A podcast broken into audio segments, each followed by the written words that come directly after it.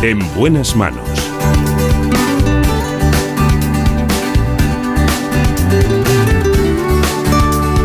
El programa de salud de Onda Cero. Dirige y presenta el doctor Bartolomé Beltrán.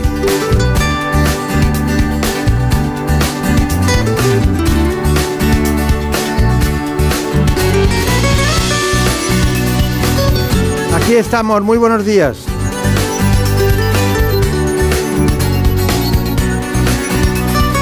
En la producción, como siempre, Marta López Llorente.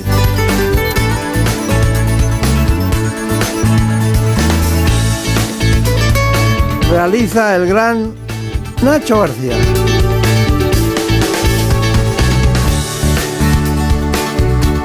Vamos en primer lugar a un asunto que nos interesa a todos. Me refiero a un tema de odontostomatología. Vamos a contar con la presencia del doctor Luis Cuadrado y vamos a hablar de implantología full digital. Return to sender. Return to sender. I gave a letter to the postman. He put No es lo mismo realizar que ser un artista de la realización. He brought my letter back. She wrote upon it. Return to sender. Gracias Nacho por despertarnos de esta manera. No such number. Da pena, pero es un programa de salud y podría ser perfectamente de música. Pero no da pena hablarles de este tema tan importante en este informe.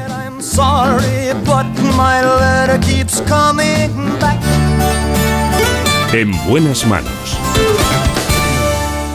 La implantología es uno de los campos de la medicina que más ha evolucionado en los últimos años, y España se sitúa como uno de los países líderes con la colocación de casi un millón y medio de implantes al año. Perder un diente puede provocar problemas en las piezas adyacentes, como que se desplacen, aparezcan caries, sensibilidad, inflamación de las encías, trastornos digestivos e incluso envejecimiento facial.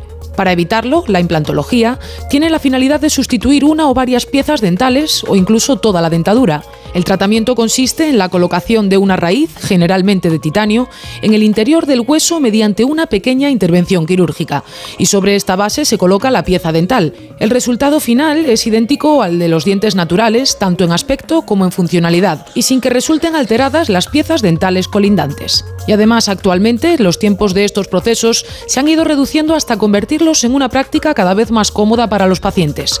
Una gran ventaja para aquellos que necesitan recuperar o sustituir alguna pieza de su dentadura. Nos acompaña el doctor Luis Cuadrado. Ya saben ustedes que nosotros siempre traemos o solemos traer a los más vanguardistas y sobre todo también a los especialistas que llevan a cabo eh, comportamientos clínicos mejores. ¿no? Sepan que los implantes están muy de moda, se ponen alrededor de 800.000 al año, pero no todos los implantes eh, son iguales. He visto aquí que tiene usted un libro Sí, que se llama concretamente Digital Arts, el arte de la implantología, ¿no? Son dos tomos, que está ahí el otro. dos tomos, sí. Sí. Versión impresa y digital.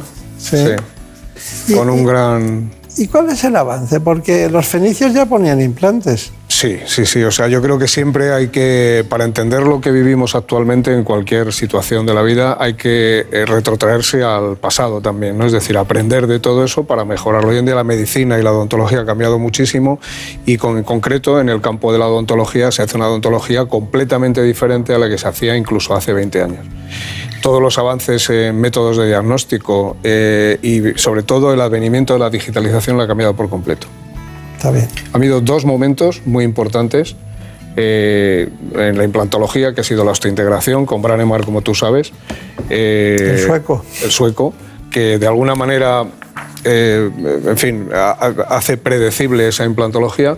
Y luego la digitalización, que permite el tratamiento extremadamente sencillo de nuestros pacientes. Muy protocolizado, muy sencillo, muy científico.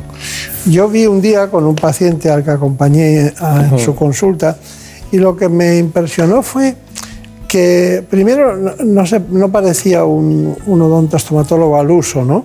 Sino que todo estaba eh, con tecnología digital y, y prácticamente, como quien dice, no había ni dolor ni sangre. ¿no? Sí. Pero, pero hoy en día yo creo que se abusa mucho de la publicidad y del intrusismo en el ámbito de la implantología. Dígame, ¿qué, qué considera usted que debe tener una implantología bien hecha? ¿En qué se debe fijar un ciudadano para saber si aquel implantólogo o aquel odontostomatólogo que se dedica al implante lo puede hacer bien? Bueno, no es fácil, ¿eh? No es fácil porque efectivamente, como, como has dicho, pues hay mucha, mucho tema publicitario en el cual creo que no debemos entrar, ¿no?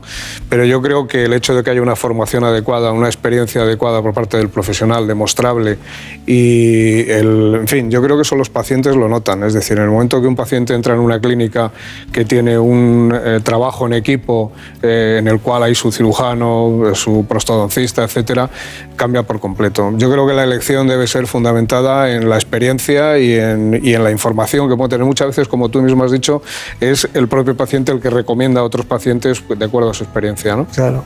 Eh, sí. No, simplemente decir que el nivel en España es un nivel muy alto ¿eh? en odontología y creo que la mayoría de la gente está capacitada para realizar este tipo de tratamientos. Es verdad que hay tratamientos de alta tecnología, por decirlo de alguna manera, como son las arcadas completas. El paciente, para que nos entendamos que le faltan todos los dientes, que a lo mejor necesitas eh, bastante más experiencia, ¿no? Pero yo creo que en España el nivel es muy bueno y dentro de lo que son eh, odontostomatólogos colegiados, por supuesto, pues no, no tendría que haber problema. Claro, claro. Bueno, pero hay una cosa. mm, A veces los implantes hay que quitarlos. Sí, sí, claro. Eh, yo, yo tuve la sensación de que no era su caso.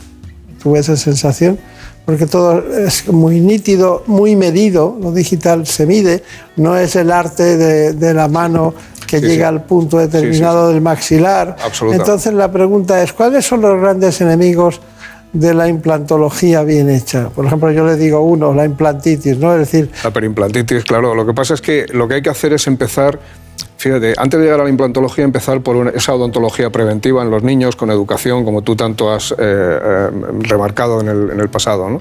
Y luego, eh, realmente a la hora de, cuando tú colocas a un paciente una serie de implantes, lo primero que tienes que empezar es por la odontología conservadora, es decir, aquellas piezas que obviamente se pueden conservar, sanearlas, eliminar la enfermedad periodontal o por lo menos controlarla y luego proceder a colocar implantes, lógicamente, de la mejor calidad y con los mejores protocolos. Ahí es donde eh, eh, incide mucho el tema, y perdóname que lo diga así, costo-beneficio del, tratamiento, ¿no?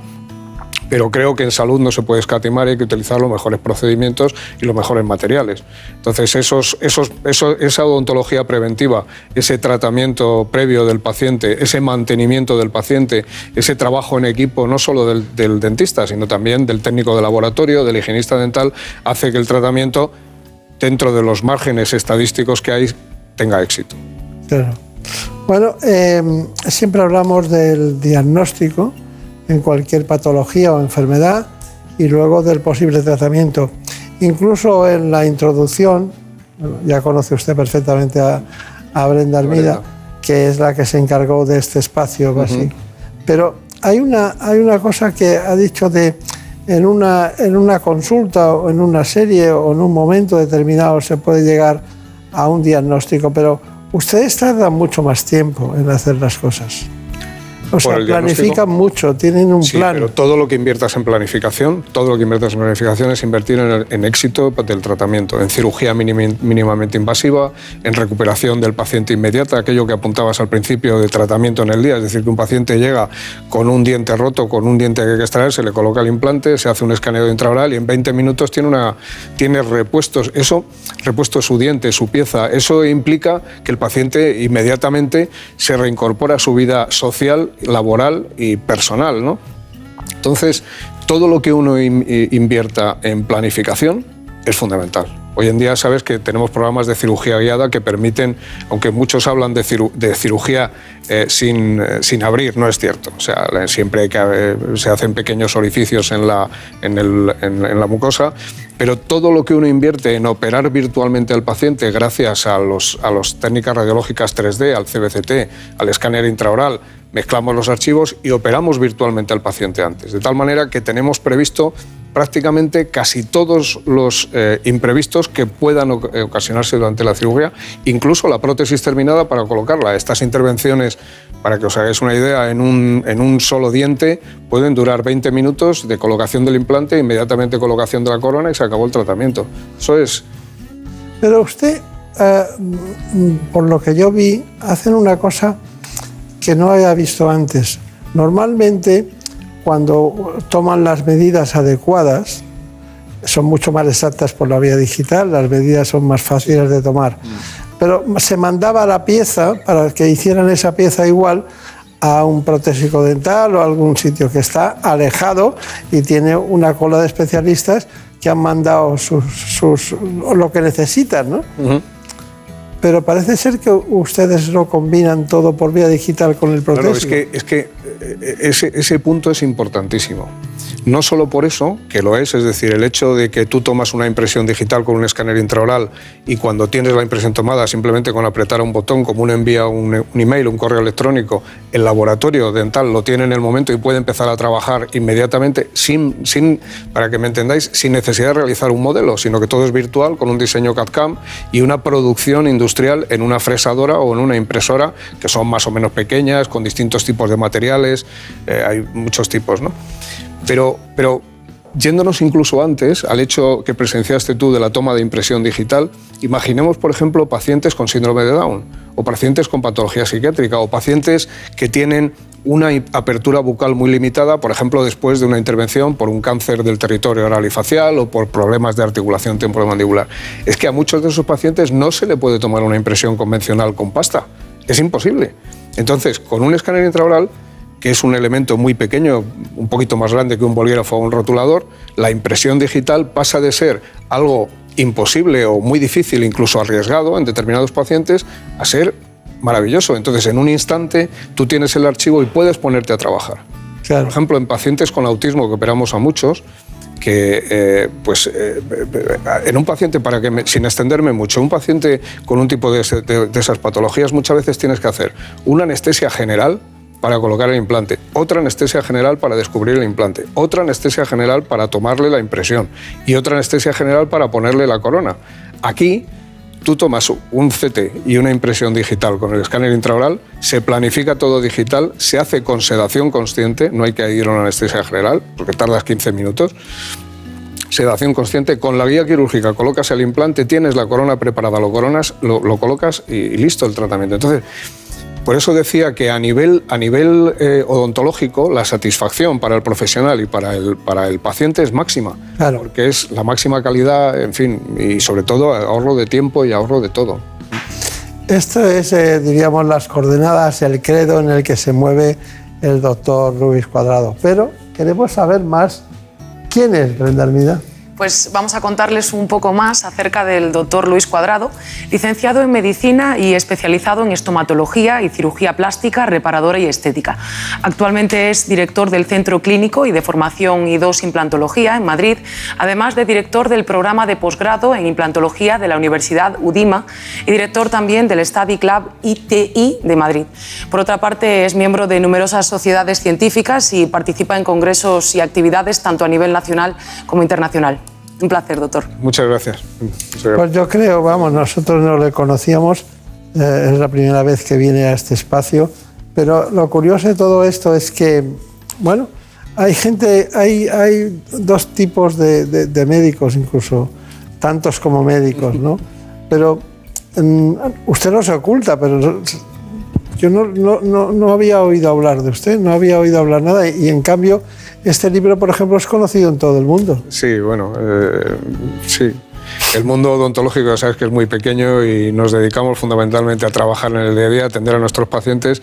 Y bueno, el libro pues es una, en fin, un tributo a todo lo que significa hoy en día la implantología digital. ¿no? Es una gran obra, hemos estado cuatro años con ella, con la editorial Quintessence y tiene no solo, como decía, no solo es el papel, porque además este, por ejemplo, el segundo tomo es un resumen, porque no se ha podido imprimir físicamente, porque ya era tan grande que era inviable, ¿no? Tiene 180 vídeos, es decir, un montón de casos clínicos y creo que aporta algo muy importante en la odontología, porque eh, como todas las técnicas nuevas, siempre hay el que está a favor y el que está un poco, eh, en fin, reacio a adoptarlas. ¿no? Claro. Y yo creo que con esto lo que se muestra es de una manera fehaciente el beneficio para el paciente, que al final es lo que buscamos todos los médicos, todos los dentistas, el beneficio del paciente, no, el, no otra cosa, el beneficio del tratamiento y el mejor resultado, ¿no? de la manera más sencilla, más rápida, más indolora. Es decir, yo creo que por ahí van un poco los tiros. Bueno, a mí lo que me impresiona es que en lugar de un termómetro en la boca, se pone Escáner. un- un- claro, Escáner. una tecnología, un escáner. No, no, si empezamos a pensar en lo que era antes y lo que es ahora, o sea, es otra cosa. Es, es- es- es- es- es- es prácticamente increíble. A mí me sigue sorprendiendo, ¿eh? Claro. Tengo que, que, eh, que confesar eso, que a mí me sigue sorprendiendo eh, lo fácil que ahora es todo, ¿no? Entre comillas, Bueno, siempre. también lo hacen fácil aquí estas dos grandes profesionales, Sí. esas Marina. Bueno, pues son muchas cosas las que tenemos que aprender hoy, pero hay una fundamental y es que ya no, no se utilizan esos moldes de silicona, así que María Montiel, cuéntanos. Pues comentaba el doctor antes, pero el diagnóstico inmediato y la posibilidad de colocar un implante en el primer día de consulta es posible gracias en gran medida a herramientas que les mostramos a continuación. El escáner intraoral es un sistema ágil y preciso que proporciona imágenes en 3D de las piezas y la cavidad bucal, sustituyendo al tradicional molde de silicona. Y así es como funciona. La gran revolución en la odontología actual es el escáner intraoral. El escáner intraoral lo que hace es tomar unos registros de la cavidad oral, registros digitales, transformarlo en un modelo digital, en un modelo 3D que permite al laboratorio trabajar todo en un entorno digital. Eso significa que tanto el diseño como la fabricación se realizan habitualmente por medios digitales, consiguiendo desde luego muchísima más precisión. Pero además tenemos que preguntarnos las bondades del escáner intraoral. Por ejemplo, pacientes con problemas psiquiátricos, con problemas de autismo profundo, con eh, secuelas de tratamiento del cáncer oral y facial, pacientes con edentulismo y con denticiones terminales. Hoy en día todos esos pacientes son mucho más fáciles de tratar. No olvidemos que evitamos el hecho de mandar físicamente aquellas otras impresiones antiguas. El laboratorio lo tiene en el mismo momento en que uno presiona el botón, con lo cual evitamos eh, contaminaciones cruzadas, co- conseguimos mucha más rapidez y conseguimos una gran precisión de nuestros tratamientos. Muy, bien, maravilloso. Bueno, eh, nos lo va a presentar eh, Marina Montiel, pero esto ha sido un gran trabajo de Brenda Hermida, que estuvo con usted. Y sacamos, porque no había tanto material, al no tener un paciente había que inventar la nueva realidad desde el punto de vista audiovisual. Claro. Así que hay algo que es fundamental, que es la carga, la carga inmediata. Eso nos lo cuenta, vamos a ver, ¿cómo, cómo es? Pues sí, porque pensar en sustituir o reparar piezas dentales ha sido durante mucho tiempo sinónimo de adentrarse en un proceso largo y complejo. Sin embargo, ahora, gracias a la tecnología que acaban de ver, puede realizarse una carga inmediata de la prótesis en cuestión de unas horas. Es provisional y se reemplaza por la prótesis definitiva en un plazo aproximado de cuatro meses. Una de las grandes ventajas del escáner intraoral, concretamente, es la carga inmediata en el día, en implantes, en implantología. Es decir, un paciente puede llegar con un diente que hay que extraer o que está roto e inmediatamente, en prácticamente en una hora, gracias al desarrollo de los materiales de los implantes, propiamente dicho, a la cirugía mínimamente invasiva y al escaneado intraoral, se puede eh, colocar una prótesis inmediata en el día en una hora, por ejemplo, de tratamiento. Si hablamos de puentes, el tratamiento es un poquito más largo, hora y media, y si hablamos de arcadas completas, el tratamiento puede ser en tres o cuatro horas. En los casos de dentulismo total, por ejemplo el de esta paciente, esto es la situación justo posoperatoria y podemos ver la situación preoperatoria donde eh, se ve el estado con sus dos dentaduras completas para poder tener la prótesis inmediata en el día. Es decir, la gran ventaja del escáner intraoral es que en implantología, unido a la carga inmediata, a la posibilidad de carga inmediata por el desarrollo de las superficies y por el desarrollo de los diseños de implantes actuales, nos permiten colocar una prótesis en horas gracias a la digitalización, gracias a ese concepto de tratamiento que nosotros denominamos en arcada completa Digital Arts. Muy bien. Estamos ante un mundo apasionante de los protocolos digitales en la boca, la salud bucodental previa y luego la implantación. Pero, ¿qué hace usted cuando... eh, ¿qué, qué vienen más, hombres o mujeres? Mm, yo te diría que indistintamente. Distintamente, Doctor, bien. sí, yo no, no- no- creo que haya una mayor incidencia en función del sexo. No, no. Yo creo que hay más mujeres, Sí. pero bueno. Creo. Por motivación. A lo mejor el 0,1%. No, hoy en día, hoy en día, hoy en- bueno, no, se puede ser. Sí. Bueno, Lo miramos, lo miramos. Sí, miraremos, lo haremos. Hay un tema y es el tema de, hemos hablado de la implantitis. Sí y que es un gran riesgo porque se puede llevar al traste toda, todo el tratamiento. todo el tratamiento. Pero ¿y cuando hay una osteoporosis, qué hace usted? Bueno, esa es otra gran pregunta, doctor.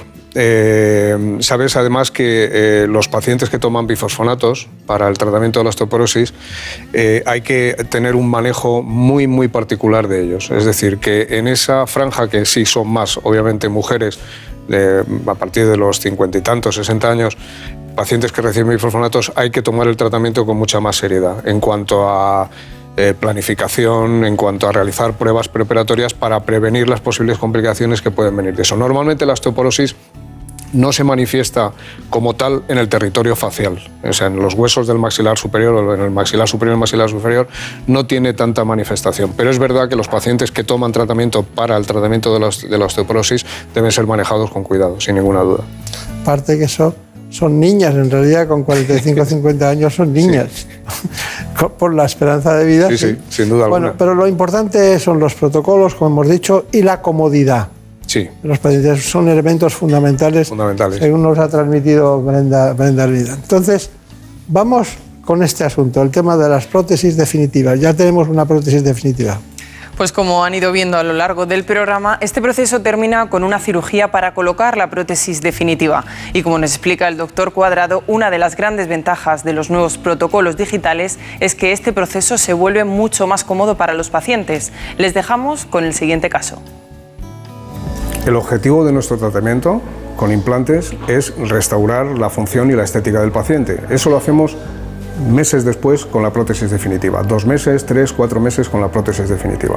El camino es utilizar esa prótesis provisional como una maqueta que compartimos con el paciente y con el técnico de laboratorio para conseguir los mejores resultados. Hoy en día, gracias a la digitalización, los medios de producción han cambiado, la mayoría son medios ya digitales con fresadoras, con impresoras, eh, de tal manera que nos permiten eh, desarrollo y un diseño de la prótesis definitiva con todos estos nuevos materiales como son los circonios monolíticos translúcidos, las porcelanas, las estructuras de cromo cobalto y de titanio fresadas, Hoy en día hay infinidad de variedades para poder acoplar y dar al paciente la mejor solución.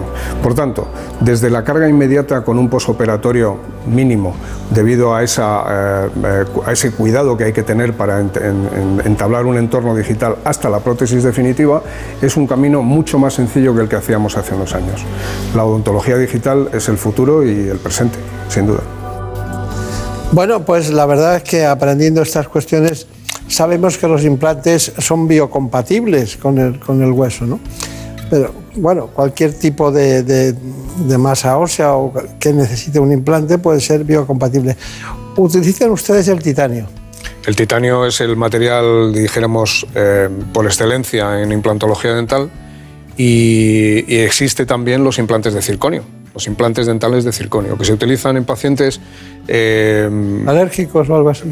Hay un mínimo porcentaje de pacientes alérgicos al óxido de titanio, eh, pero es verdad que existen y sobre todo pacientes eh, bueno, pues que con necesidades estéticas muy grandes en las cuales el implante de circonio tiene una serie de ventajas en territorio anterior. No, eh, no tiene eh, los estudios a largo plazo que tienen los implantes de titanio, pero aún así son absolutamente fiables. ¿Usted los utiliza? Sí, sí, sí, sí. Además, eh, con gran satisfacción porque desde el punto de vista estético son magníficos. Bueno y, como hemos dicho también, pues el, tipo de prótesis, ¿no? Es decir, hoy en día el circonio monolítico se utiliza no solo en los implantes, sino también en prótesis dentales, ¿no? Con una estética abrumadora. Ha cambiado muchísimo, muchísimo. Las cosas cambian. Todo. Continuamente. Doctor Cuadrado, es su momento cumbre las conclusiones. Bueno, eh, primero muchas gracias, ¿no? Ha sido agradabilísimo y espero que haya sido útil. Y simplemente pues remarcar lo importante que es hoy en día, como has apuntado antes, el tema de la carga inmediata, del eh, escáner intraoral en la resolución de los tratamientos implantológicos, animar a las personas, obviamente que se cuiden desde pequeños y que tengan esa odontología preventiva y conservar los dientes y bueno, que sepan que hoy en día gracias a la mejora de las superficies, a la carga inmediata, a la digitalización, los tratamientos son prácticamente indoloros, muy rápidos y muy sencillos. Y concretamente en idos implantología, que nuestro expertise o nuestra experiencia es sobre todo con arcada completa, con el digital arts, aquellos pacientes que pierden lamentablemente todos los dientes, pues estos procedimientos que hemos diseñado y patentado y publicado en nuestro libro, pues nos permiten realizar todo este tratamiento con la máxima exactitud y la máxima precisión y siendo mínimamente invasivos. Ha sido un placer. El placer ha sido mío, de verdad.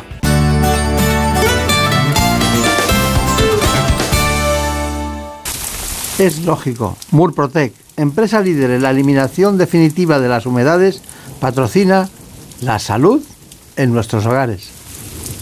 Un día descubres que tienes humedades en techos, paredes, están por todas partes. ¿Qué puedes hacer? Llama a Murprotec. Llama al 930 1130 o entra en murprotec.es. Si con las humedades te las tienes que ver, ¿qué puedes hacer? Llama a Murprotec. 930 1130. Murprotec. Cuidando tu hogar, cuidamos de ti. En buenas manos.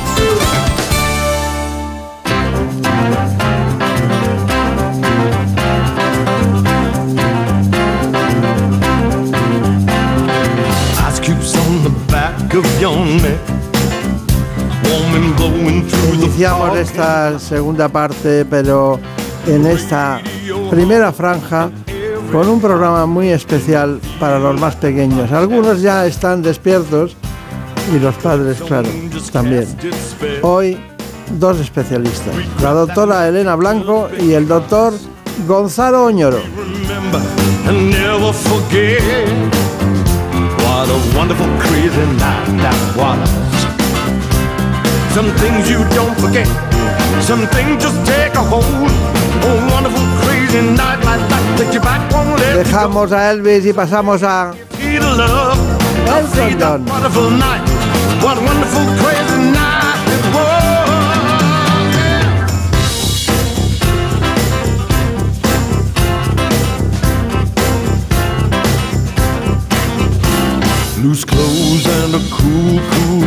Bueno, pues después de estos conocimientos ya saben ustedes que vamos con nuestro informe tradicional en esta casa, en el que dos pediatras en casa, que es el título de su último libro, nos van a contar lo que pasa en el seno de la familia con los niños.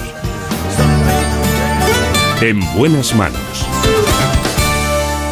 Con frecuencia los padres tienen ciertas inquietudes y preocupaciones sobre la salud de sus hijos. En los primeros meses son habituales las cuestiones sobre la alimentación y el sueño, y una vez iniciada la escuela infantil, son muy frecuentes las consultas por fiebre, tos, mocos, dificultad para respirar, vómitos o diarrea debidas principalmente a infecciones provocadas por virus. Y cómo no, cuando los padres tienen dudas de si la evolución de estas infecciones es la normal, acaban llevando a sus hijos al pediatra por si todo ha acabado en una de las temidas itis, como la otitis, la faringitis, la gastroenteritis o la conjuntivitis, muchas de ellas asociadas a erupciones cutáneas. Hacia los 5 o 6 años estas enfermedades infecciosas van disminuyendo y las visitas al pediatra se van espaciando. A partir de esa edad, los motivos de consulta más frecuentes son las cefaleas, el dolor abdominal, el asma, la obesidad y trastornos conductuales como la ansiedad o la hiperactividad. Tenemos un libro en nuestras manos que llegó a la redacción de nuestro programa. Se titula Dos pediatras en casa. Ahora no están en casa, como ven ustedes. ¿Quién se habrá quedado con los niños esta mañana? Pues se han quedado con los abuelos, que siempre son unos buenos aliados. Siempre son los buenos aliados. Bueno, Elena Blanco y Gonzalo Oñoro son dos pediatras, tienen dos niños, ¿no? Sí. ¿Y cómo se llaman? Guillermo y Martín. Guillermo Martínez es la primera vez que salen en la tele sus nombres, ¿no? Eso es. Bueno. sí, sí, es la A lo primera. mejor, a lo mejor. Bueno, esto es una guía de salud infantil. Sepan ustedes que en la, en la historia de este espacio hay una constante y es que Elena Fernández Puyol siempre llega diciendo ¿cuándo vamos a hacer pediatría? Ya en plan enfadado. ¿no? Y yo no sé por qué, no es que crea que es un tema menor, porque es un tema de los más importantes y más difíciles, pero bueno, me parecía que, que la gente estaba mejor a esa hora era más mayor o por lo que sea. El asunto es que hoy es un gran día porque hacemos pediatría ¿eh? con ustedes. Bueno, ¿por qué el libro? Pueden contestar ambos dos. Bueno, nosotros eh, al ser padres teníamos la, esperanza de poder transmitir a amigos de otros compañeros que a lo mejor no tienen la fortuna de haberse formado en pediatría como nosotros e iniciamos un blog que tiene el mismo nombre que se llama Dos Pediatras en Casa y bueno, íbamos subiendo artículos eh, sobre salud infantil. Eh, bueno, eso al final se transformó en este libro y en el que bueno, pues esperamos que los padres encuentren las explicaciones a las cuestiones de salud más importantes de la infancia y que vivan con tranquilidad esos primeros años de vida de sus hijos. Está bien, está bien. Bueno, Elena Blanco, eh, ¿cuáles son las dudas típicas en los primeros, concretamente, años de vida del bebé? Bueno, yo creo que hay dos grandes bloques de dudas. Son los bloques del niño que no tiene ninguna enfermedad en ese momento y el bloque de, los niños que, que, sí que tienen enfermedad. Entre ellos, la fiebre, yo creo que es el motivo de consulta principal. La fiebre da mucho miedo a los padres, hay muchos mitos y muchas leyendas que se han infundado sobre la fiebre y sobre todo ante unos padres inexpertos con su bebé que por primera vez tiene fiebre, pues casi que salen, salen corriendo, ¿no? ¿Qué le pasa? ¿Qué me pasa, doctor? ¿O qué le pasa en este caso? Y luego, pues eh, lo que digo, el bloque del niño que no está enfermo, pues son todas las cosas que tienen que ver con la poricultura y la crianza, sobre todo los temas estrella, la alimentación y el sueño. Claro. Pero eh, normalmente cuando pasa algo a algún niño pequeño, eh, los niños suelen ser pequeños, acaban de nacer, tal, eh, dice, dice un padre o una madre, hay que llamar al pediatra. ¿Ustedes qué hacen? Cuando con, el, retoñito ahí. Ah, no, nosotros en casa, pues claro, nosotros discutimos nuestro, nuestro parecer, hacemos una... ¿No discuten? una sesión clínica hacemos, ¿no? Ponemos en común lo que vemos. Tenemos suerte porque nos hemos formado en el mismo sitio, con los mismos maestros, como siempre decimos, entonces normalmente estamos de acuerdo en las cosas. Nuestros hijos obviamente pues no van al pediatra. Gonzalo Añoro, ¿cuáles son los, los, los niños que ustedes derivan por su patología concretamente al especialista? Bueno, por fortuna, por fortuna yo creo que al menos en España el Sistema Nacional de Salud pone a disponibilidad de todos los niños un pediatra en los centros de salud, que está plenamente cualificado para atender la inmensa mayoría de las consultas que, puede tener un niño durante la infancia. De hecho, los especialistas de pediatría que están en los hospitales tienen la misma formación que los pediatras de los centros de salud. Pueden estar subespecializados, pues a lo mejor en digestión infantil, en neumología, pero la inmensa mayoría de las consultas somos capaces de atenderlas desde desde atención primaria y se quedan en ese nivel. Cuando vemos que con lo que hacemos en atención primaria eh, no es suficiente, pues a veces sí que hay que derivar. Eh, las patologías más frecuentes que derivamos, pues bueno, a lo mejor dolores abdominales crónicos, diarreas crónicas, niños con asma, cosas que se nos escapan, que, necesitamos a ese especialista eh, para atenderle. Y luego también están los otros especialistas que no son pediatras, que suelen ser el cirujano infantil o el otorrino, pues al que derivamos a lo mejor otitis de repetición o a niños que tienen fimosis o ese tipo de patología. Está bien, está bien. Bueno, Brenda mira, ¿por qué no nos cuentas quiénes son exactamente estos dos eminencias de la, de la pediatría, ¿no? No, no, no se ponga así, ¿no? Porque esto hay que investigar mucho para saber lo que tiene un niño, porque todos cambian, ¿eh? A no todos les duelen las cosas de la misma manera, ¿eh? Así que vamos allá.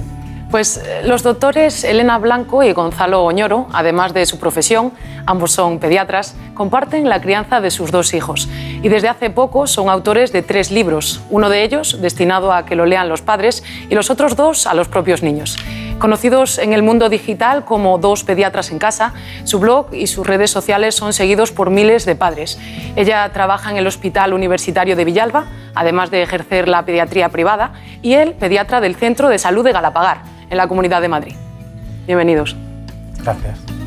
Bueno, tengo aquí en mis manos eh, los dos libros para niños. Llévate eh, lávate los dientes, lávate las manos, fundamental. ¿Por qué? Lávate los dientes, lávate las manos. Bueno, nos ofrecieron formar parte de, un de un proyecto que tiene, que tiene la, editorial Planeta, Timón Más. Eh, bueno, pones aquí los libritos. Timón Más es la, la parte de infantil de Planeta y querían hacer tener como su propia sección de salud infantil. Entonces, eh, son unos libros que son muy sencillitos, que se trata de, enseñar a los niños prelectores, porque esto es un libro para que los papás y las mamás se lo lean a sus, a sus niños pequeños, eh, para, que, pues para que se adentren en el mundo del autocuidado y de la higiene personal con las cosas tan básicas como lavarse las manos y lavarse los dientes.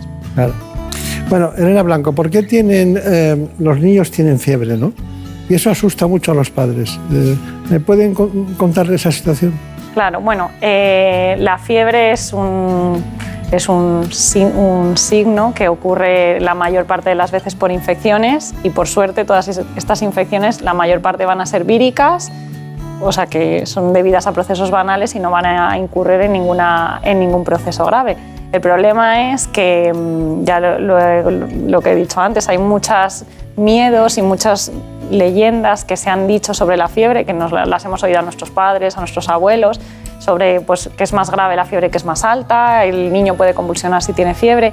Y todas estas cosas, pues cuando hay inexperiencia, miedo a que, a que tu hijo pueda sufrir alguna enfermedad grave, pues los padres eh, entran en pánico y consultan siempre eh, ante fiebre, sobre todo de mayor grado. Entonces, para ello estamos los pediatras, en nuestra consulta, pero también a través de los medios digitales, como hacemos nosotros, para dar información a los padres, a quitar y para que puedan manejar esto que no significa que, no significa nada malo, sino simplemente pues, que el niño tiene una infección que seguramente mejorará con cuidados y con unos analgésicos normales y y que, bueno, que no es grave y que no pasa nada, pero tenemos que darles este, estos eh, tips de autocuidado para que en casa lo sepan manejar y que no mueran de miedo cada vez que el niño tenga fiebre, que por desgracia en los dos primeros años de vida pues es muy, muy habitual. Bueno, Gonzalo Ñoro, eh, ¿alternar el ibuprofeno y el paracetamol es bueno o malo? Bueno, seguramente no sea malo, pero bueno, Elena lo ha explicado muy bien. Cuando tratamos la fiebre nos tenemos que preguntar qué es lo que estamos tratando, porque la fiebre, más allá de que lo pueda provocar una infección, sobre todo lo que genera es malestar, ¿no? El niño pues está en el sofá, quiere más bracitos, no quiere que, quiere que le cojan en brazos, no quiere comer, está más adormilado y eso es realmente lo que estamos tratando cuando tratamos la fiebre, no tanto el grado de temperatura que marca el termómetro y eso es lo que vamos a tratar. Entonces, cuando le damos a un niño un analgésico, se lo damos para que se encuentre mejor, no tanto para que baje la fiebre. Obviamente, eso al darle algo para la fiebre hará que la fiebre baje, pero lo que realmente buscamos es que, es que el niño se encuentre mejor. Entonces no hace falta estar cada cuatro o cinco horas dándole constantemente ibuprofeno, paracetamol, ibuprofeno, paracetamol, sino que hay que darlo en función de cómo se encuentra el niño sin fijarnos tanto en la temperatura que marca el termómetro. Está bien, está bien. Elena Blanco, ¿son efectivos los jarabes y concretamente para la tos y los mocos? La respuesta corta es no y ahora voy a explicar un poco la larga. todo este tipo de fármacos, que es muy fácil encontrarlos en las farmacias, no han demostrado efectividad en los menores de 6 años. Y además, hasta los 12 años, aunque se pueden administrar y podría haber cierta efectividad en algunos niños, en general no vamos a encontrar mejoría. Y además están contraindicados en los menores de 2 años. Claro, claro. Gonzalo Ñoro, eh, hay un niño al que le duelen los oídos. De repente eh, siempre hay alguien que piensa en los antibióticos. ¿Qué hacemos? Esta es, una, esta es una duda que tienen mucho los padres. Es muy frecuente creer que si a un niño le duele el oído, que seguramente tenga una otitis, porque si el niño se está quejando de dolor de oído es porque seguramente tenga una otitis, es que hay que darles antibióticos. Sin embargo, la mayoría de las veces a las que un niño le duele el oído no requerimos darle antibiótico porque no la mayoría de esas infecciones se curan solas, ¿vale? Lo que vamos a hacer es diferenciar al niño que hoy tenemos. Normalmente los niños por debajo de dos años con una otitis, que miramos el oído y el tímpano está rojo, ha tenido fiebre, esos sí que requieren antibióticos. Sin embargo, por encima de los dos años, el 80 al 90% de los niños con una otitis se curan sin antibiótico y solo los indicamos en el caso de que tengan síntomas que decimos de gravedad, pues o que el oído haya supurado, que tengan fiebre alta o que después de dos o tres días dándoles un analgésico, como puede ser el ibuprofeno, persista el dolor. Está muy bien. Elena Blanco, ¿qué hacemos cuando un niño tiene estreñimiento? Bueno, la causa más frecuente del estreñimiento en la infancia es los malos hábitos higiénico-dietéticos. Esas son en general niños que comen poco sano, es decir, comen poca fruta y poca verdura, poca fibra en su alimentación y además esto eh, no lo compensan, es decir, toman poca agua. Entonces eh, suelen, suelen hacer heces más duras, lo que hace que rechacen ir al baño y entonces es la pescadilla que se muerde la cola. Entonces en estos niños hay que decirles que hay que comer fruta, verdura, tomar agua, les podemos ayudar con un laxante y además que tengan un hábito fijo de ir al baño, por ejemplo, todos los días por la mañana. Y con eso la mayoría de los estreñimientos mejoran en los niños. Está bien. Bueno, Gonzalo, eh, hay una cuestión que también nos interesa y es que ¿a qué edad los padres deben empezar a preocuparse cuando un niño moja la cama? Bueno, el control de esfínter nocturno, que es por lo que me estás preguntando, que es lo que los pediatras llamábamos la enuresis primaria monosintomática, es decir, aquellos niños que sí que controlan el pis durante el día, que ya se les ha podido quitar el pañal y no tienen ningún problema para ir al baño, pero tienen o siguen utilizando el pañal por la noche porque se siguen haciendo pis. Esto es normal hasta los 5 o 6 años. Esto es un consenso entre todos los pediatras que se ha establecido que más o menos esa es la edad a la que ya deberían tener un control de esfínteres. Entonces, a partir de esa edad, lo que hay que plantearse es si realmente al niño le afecta mojar la cama, ¿no? si le afecta su autoestima, si él se está dando cuenta de que sus compañeros de clase eh, ya no se hacen pis por la noche, para plantear una solución. Pero fíjate que el, el 20% de los niños de los 5 o 6 años todavía mojan la cama. Sin embargo, a medida que avanza la infancia, eso tiende a disminuir. Entonces tendremos que intentar intervenir en aquellos niños a los que realmente les, les, les afecta, porque sí que tenemos tratamientos para curar la enuresis que decimos. Está bien. Bueno, ahora vamos a, en tres bloques, concretamente alimentación, otro sería el del sueño, importante mundo de, los niños, y consejos prácticos, ¿no? Sería Así que, Brenda Vida, vamos concretamente con la alimentación. La alimentación del niño en sus dos primeros años de vida es crucial. Está en continuo cambio y suscita muchas dudas a los padres. Elegir entre la lactancia materna o la artificial o pasar del biberón a la cuchara son algunas de ellas. Lo vemos. Las necesidades nutricionales de los niños durante el crecimiento están en continuo cambio. El periodo entre el nacimiento y los dos años es crítico ya que va a repercutir en su salud y su desarrollo futuros. En esta etapa la dieta va variando progresivamente y se van incorporando nuevos alimentos. La recomendación de la Organización Mundial de la Salud es que los niños se alimenten solo con leche durante los primeros seis meses de vida, preferiblemente materna y a partir de esta edad combinada con otros alimentos, periodo que se conoce como alimentación complementaria.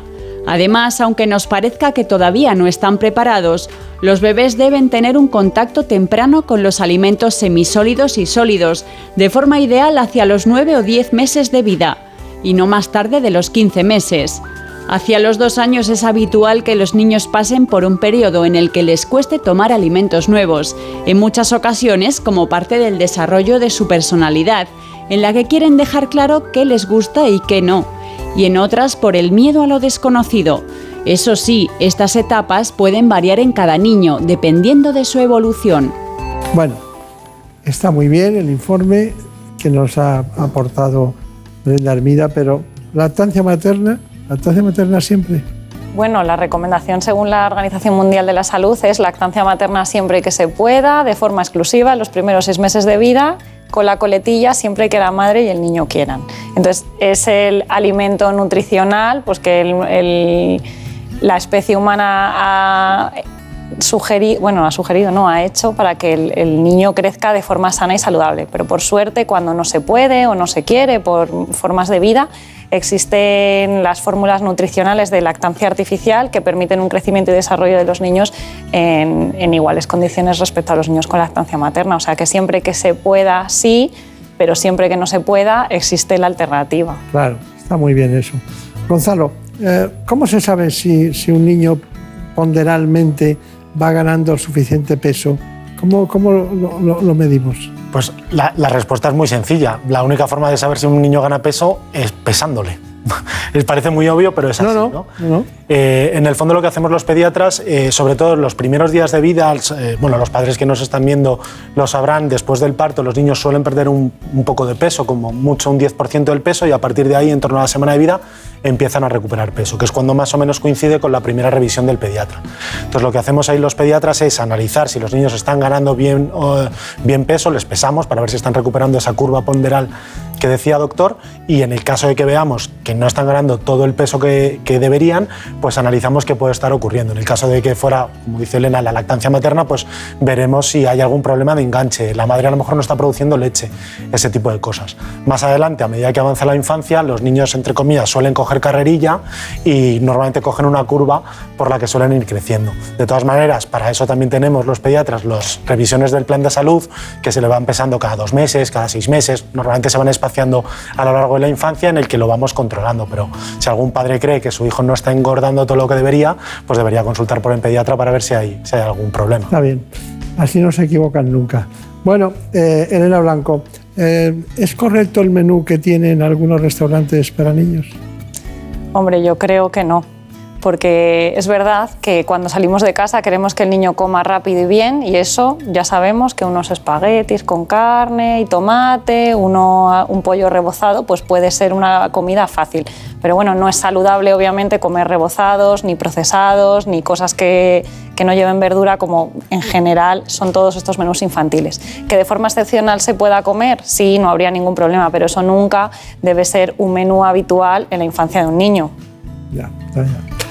Eh, doctor Oñoro, ¿cómo se puede eh, evitar o abordar en este momento de la historia la obesidad infantil? Brevemente, por favor. Pues mira, fíjate, el, 40% de los niños entre 6 y 9 años en España tienen sobrepeso o obesidad. Son la mayoría de los padres no lo saben. Eso quiere decir que uno de cada dos niños tiene sobrepeso o obesidad. Eso es un dato terrible, es un problema de salud muy importante. El abordaje debe ser multidisciplinar, o sea, no es una sola cosa que debe abordar el pediatra en la consulta, que también, sino que deben hacerse estrategias a nivel nacional de prevención de este tipo de patología. Está bien. Bueno, ¿y del sueño? María ¿qué decimos?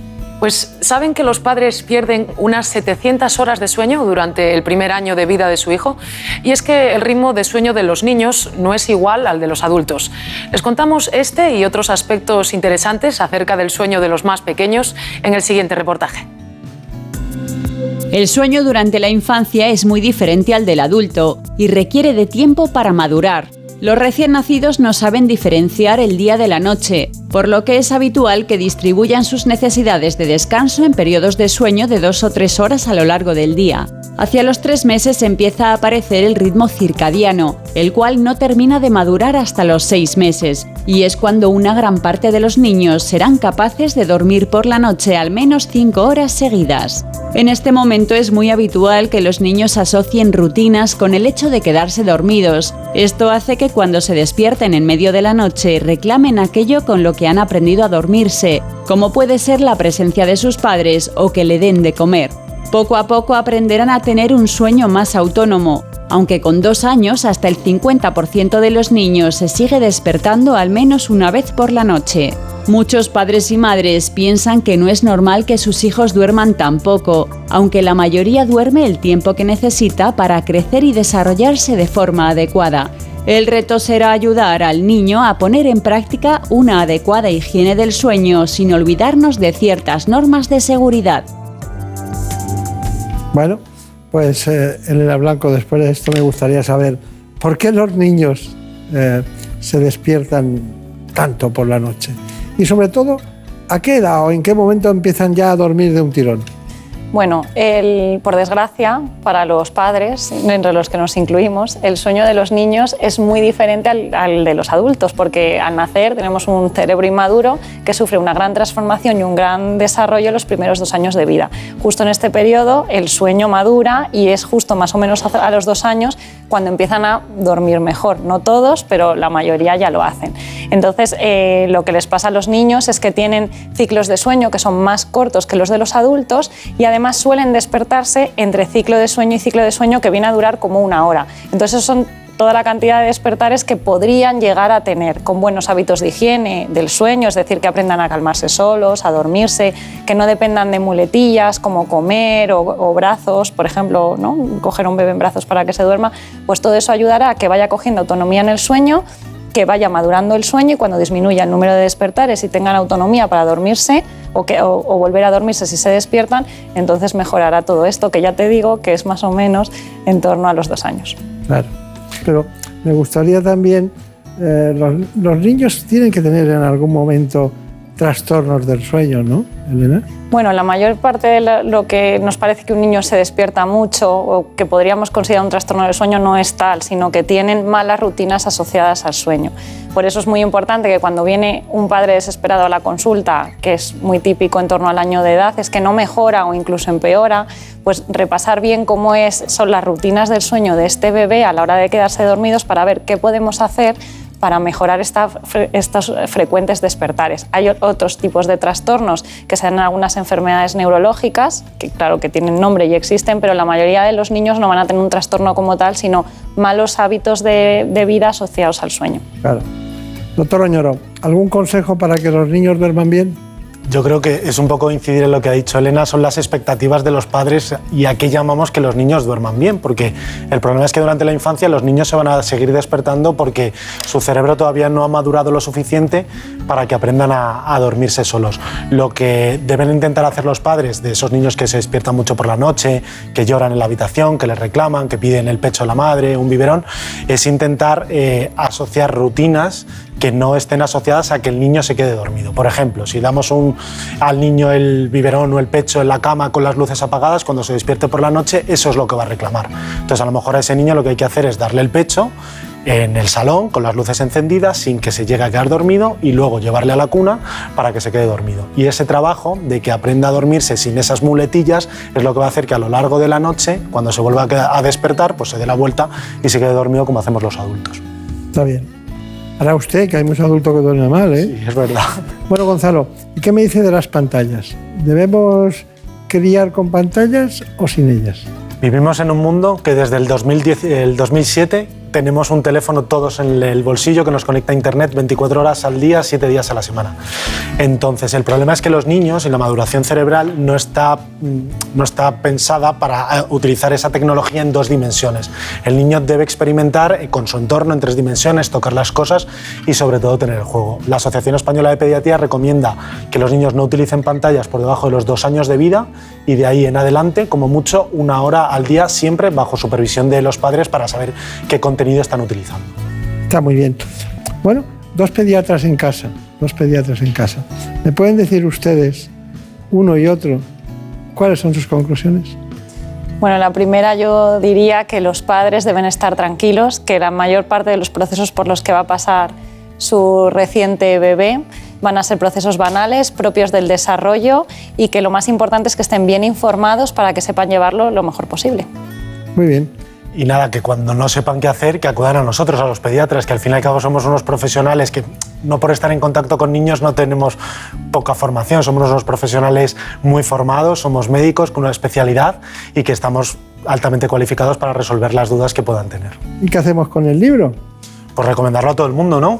sí, lo recomendamos. Tiene usted una frase aquí que dice, eh, si de noche lloras por el sol, las lágrimas no te dejarán ver las estrellas. Es de Rabindranath Tagore es un, texto famoso, ¿no? Se ha dicho muchísimas ocasiones.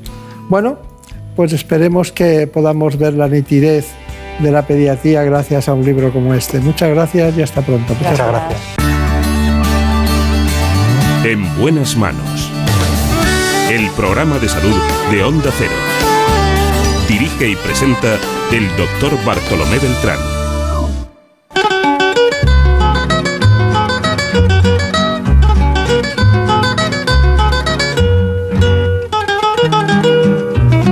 De esta manera, con Marta López de Rente y Nacho García, llegamos a lo que es el centro de gravedad del programa. Voy a pasarles con mis compañeros de los servicios informativos y volvemos enseguida. Sonrisas con rubor, arrebol de los claveles y las mejillas en flor perfumada de magnolia, rociada de mañanita. La veredita sonríe cuando tu piel acaricia y la cuculi se ríe y la ventana se agita cuando por esa vereda tu fina estampa pasea. Fina estampa, caballero, caballero de fina estampa, un lucero que sonriera bajo un sombrero sonriera, más hermoso ni más luciera. Caballero, en tu andar, andar, reluce la cera al andar, andar.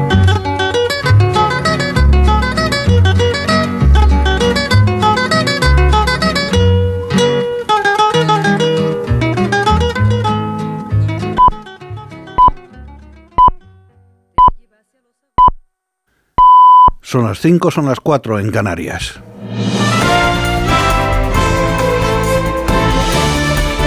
Noticias en Onda Cero. Buenas noches. El Senado francés ha aprobado el polémico proyecto de la reforma de pensiones impulsado por el gobierno de Manuel Macron, a pesar del fuerte descontento popular que vivía ayer un nuevo capítulo con la séptima jornada de movilizaciones nacionales convocadas por los sindicatos. El texto, que se ha debatido por un procedimiento acelerado activado por el Ejecutivo, ha recibido el respaldo de 195 senadores y 112 votos en contra. Poco antes, los franceses salían a las calles por séptima vez, si bien en menor número para protestar contra la reforma. Las protestas se repetían por todo el país acompañadas de los paros y piquetes cuyos efectos se vienen notando durante toda la semana en sectores como el transporte público, el tráfico aéreo, el energético y la recogida de basuras que se acumulan en las calles de ciudades como París desde hace días. Las pensiones también han ocupado importantes espacios en la agenda de este pasado sábado de los políticos españoles. El presidente del gobierno, Pedro Sánchez, ha exigido a la patronal que se siente con los sindicatos para pactar una negociación colectiva que reparta los beneficios de las grandes empresas con justicia, ya que en la última década los trabajadores han perdido poder adquisitivo. Sánchez ha defendido que un sistema de pensiones dignas se garantiza con sueldos dignos. El futuro da la razón a las políticas de progreso. Hoy cuando vemos a la derecha y a la ultraderecha bramar y descalificar el acuerdo sobre las pensiones, el futuro dará la razón aquellos que defendemos que hay que revalorizar las pensiones y que es posible también con ello garantizar las pensiones del presente y del futuro.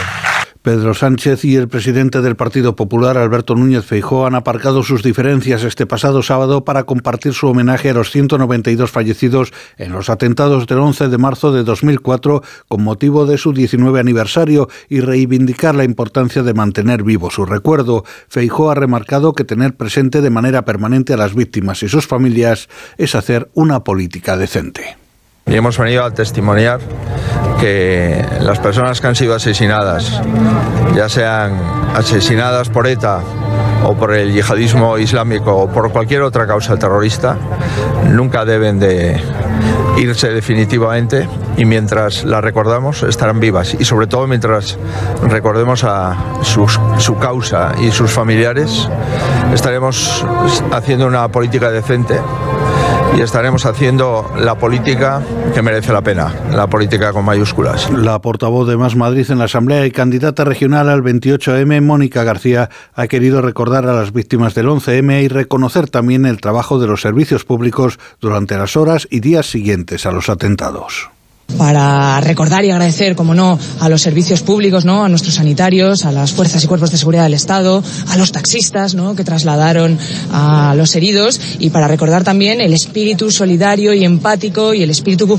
realmente que late en, Madrid, que es este espíritu que se vuelca siempre que hay cualquier problema y siempre que hay que ayudar. ¿no? Y entonces yo creo que también es un día para recordar que los servicios públicos están ahí siempre que el pueblo de Madrid les necesita. La ministra Derechos Sociales, Yone Belarra, va a reclamar de nuevo este domingo una ley de vivienda que tope los alquileres. Lo va a hacer en un acto que va a tener lugar días después de que el ala socialista del gobierno haya afirmado que ve cerca un acuerdo, mientras sus socios de coalición señalan que ha habido retrocesos. Belarra ha colgado en las redes sociales un vídeo con una propuesta para limitar la adquisición de viviendas en Baleares y en Canarias.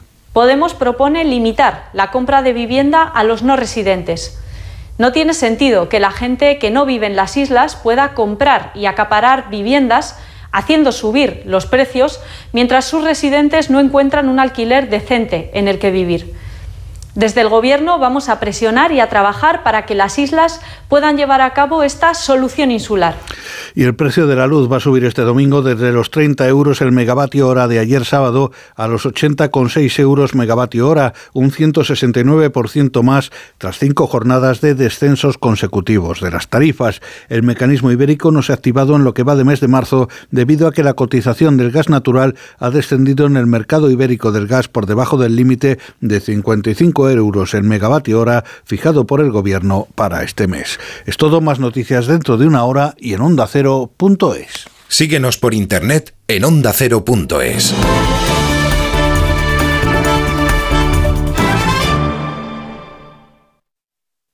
como el perro y el gato. ¿Necesitan las eh, mascotas, los perros, los gatos, higiene dental? ¿Creéis que es importante y que conviene hacerle una ecografía y descartar que sea cualquier otra patología? ¿Le puedo dar medicinas de persona a mi perra? Todas las respuestas los fines de semana con Carlos Rodríguez. Como el perro y el gato. Sábados a las 3, domingos a las 2 y media de la tarde y siempre que quieras en la app y en la web de Onda Cero. Patrocinado por Menforsan, los especialistas en cuidados, higiene y cosmética natural para las mascotas. Te mereces esta radio. Onda Cero, tu radio.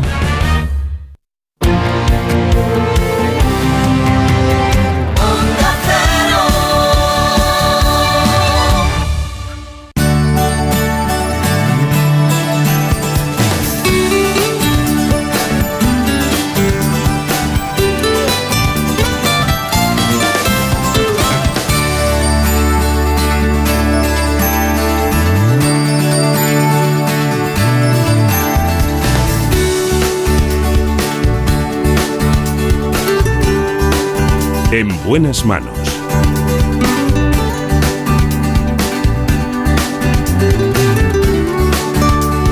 El programa de salud de Onda Cero.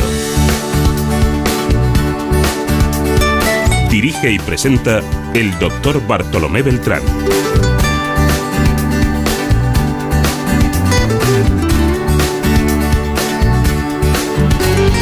De esta manera iniciamos la segunda parte del programa Hoy les vamos a hablar de medicina regenerativa, una disciplina que se ocupa del organismo en su conjunto, abordando el origen del problema. Lo hacemos con el doctor Marcos Mazuca, especialista en medicina regenerativa. En buenas manos. La medicina regenerativa celular es un tipo de medicina complementaria a la convencional, ya que no se detiene ante los síntomas, sino que analiza el origen del problema a nivel celular, bioquímico, bioenergético y emocional. La medicina regenerativa celular, o llamada también medicina integrativa, es una medicina que investiga profundamente los desequilibrios que pueden haber dentro de una célula. Solo a través de una visión integral del organismo es posible ofrecer un diagnóstico certero e implantar el tratamiento más adecuado y eficaz. Cada paciente sigue un protocolo personalizado para contrarrestar las agresiones del entorno. Por ejemplo, los alimentos mal digeridos o ciertos metales como el mercurio del pescado, que al pasar a la sangre provocan inflamación. Cuando hablamos de inflamación, hablamos de un daño progresivo.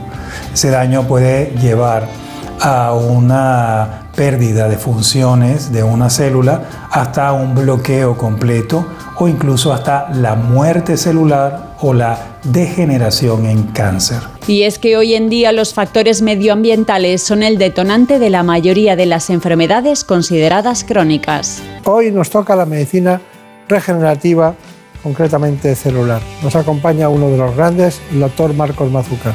Me alegro mucho de, verle, he visto en algunas ocasiones con pacientes y bueno, siempre me ha llamado la atención este asunto que nunca lo hemos tratado en este espacio, pero que es muy vanguardista, muy innovador y que va a la esencia de lo que es eh, la biología, la bioquímica y todos los elementos fundamentales del cuerpo humano que hoy están muy en boga. Eh, me gustaría que me dijeras exactamente eh, cuántos años lleva poniendo en práctica este trabajo suyo de medicina regenerativa celular. Tenemos cerca de 30 años, mi hermana y yo. Ella dirige la clínica de Palma de Mallorca, donde hemos avanzado con la tecnología. Obviamente la que teníamos hace 30 años es muy diferente y la actual nos permite hacer unos diagnósticos aún más precisos. Es una, es una medicina que se puede considerar una especialidad dentro de la medicina que conocemos todos la única diferencia es un concepto tal vez casi filosófico. O sea, la medicina tradicional se pregunta dónde. ¿Dónde está el dolor? ¿Dónde está la inflamación? Nosotros nos preguntamos por qué. ¿Por qué existe ese problema? Entonces, eso nos hace hacer investigaciones a nivel celular para ver si conseguimos ese punto, digamos, de desequilibrio. Y, diríamos en cuanto a eficacia, ¿es más eficaz que la convencional? Se llevan de la mano. sea, nunca podemos decir que es más eh, eficaz, pero sí la complementa en una forma espectacular.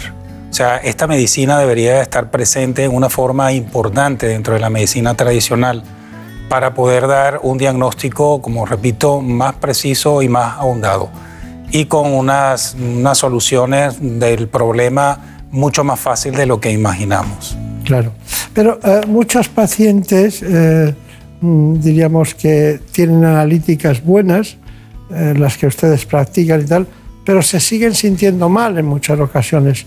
Llegan muchos pacientes a su consulta diciendo este asunto de esta manera. Exactamente, es correcto. Es que la medicina ha cambiado mucho en los últimos 40 años. El nivel de contaminación, de intoxicación que hay es que es lo que ha producido esa especie de, eh, digamos, desequilibrio entre una analítica aparentemente, en, digamos, en buenas condiciones y un paciente que tiene muchísimos síntomas. Eso es lo que nosotros llamaríamos el enfermo oculto y es precisamente el estudio a nivel celular lo que nos da luces, dónde están los desequilibrios y una condición que puede llevar a una patología futura en cuestión de años. Y, dígame, eh, ¿cuáles son los síntomas más comunes de todos los pacientes con una eh, cierta inflamación? ¿Y a qué llaman ustedes inflamación? Inflamación, correcto. Ese es el estrés oxidativo. Eh, los síntomas van descritos dentro de, los cinco, de las cinco fases del estrés oxidativo, que van desde el primero el cansancio, un cansancio que se vuelve cada vez más crónico, luego se añade el dolor, eso significa estadio tipo 2 de estrés oxidativo con daño a nivel mitocondrial o insulto de la mitocondria, que es una estructura intracelular que produce energía. Luego pasamos a la fase 3, donde existen ya problemas de bloqueo en la depuración celular, eso significa que la persona se contamina cada vez más, se intoxica cada vez más y por lo tanto hay problemas de tipo endocrinológico o neuroendocrinológico hasta llegar a la fase 5, donde hay un insulto, un daño del núcleo de la célula y podemos tener mutaciones y cáncer.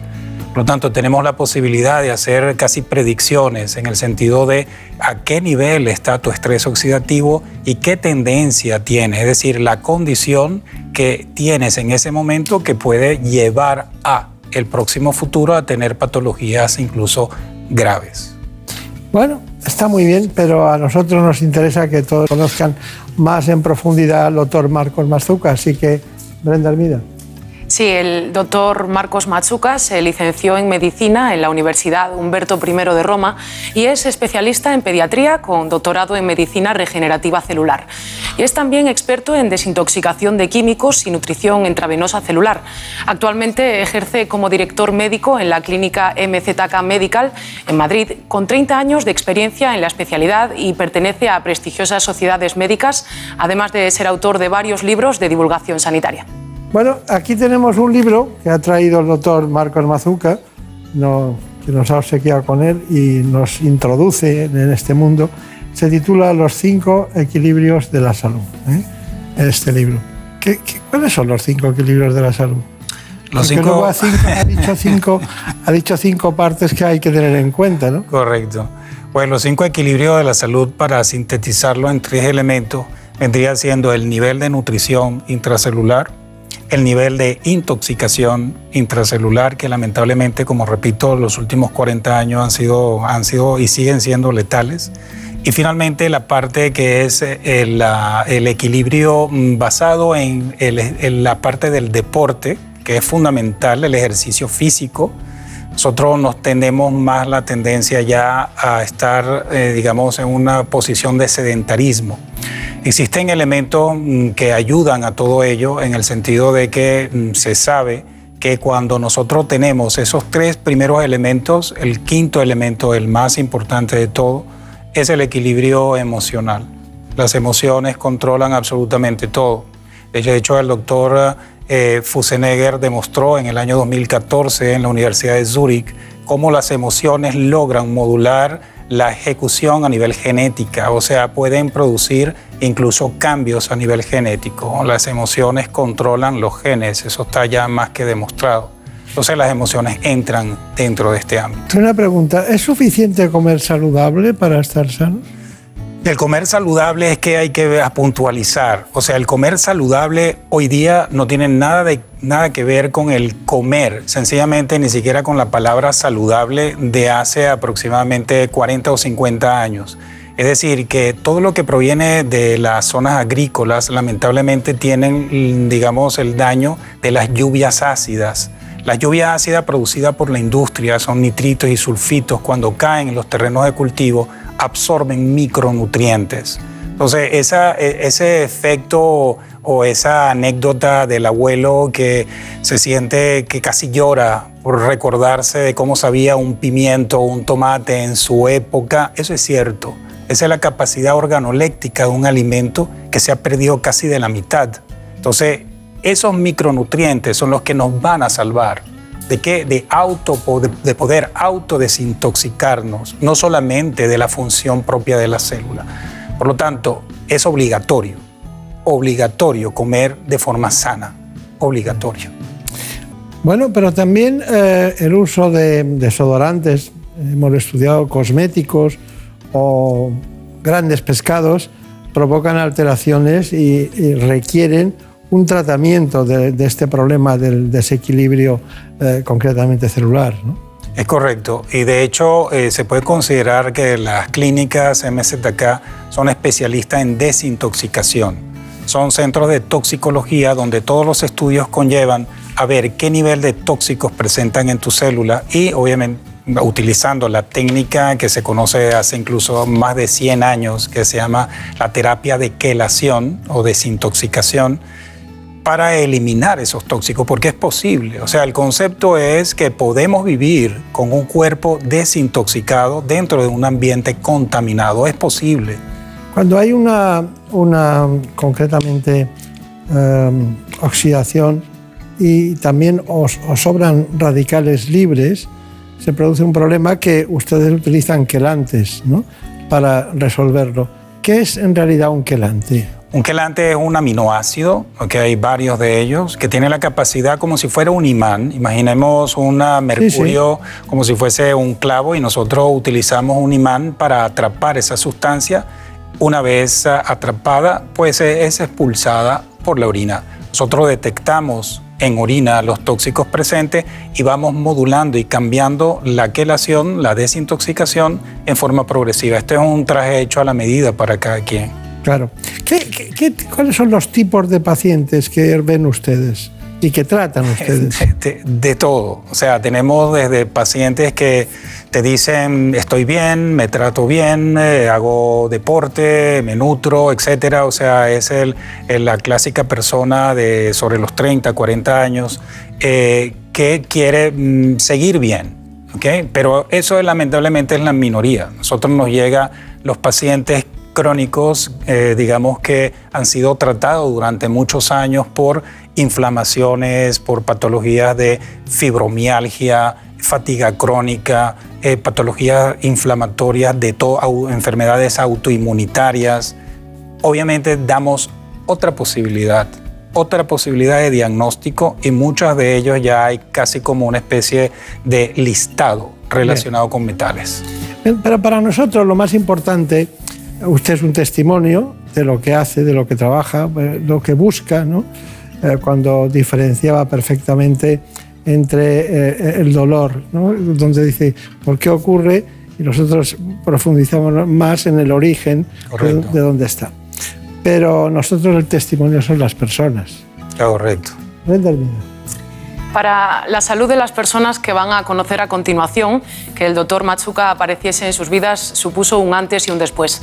Este es el testimonio de dos pacientes, nuestro compañero, el presentador de televisión, Jorge Fernández, y la joven directora de orquesta, Celia Yacer. Ellos han querido contarnos su experiencia.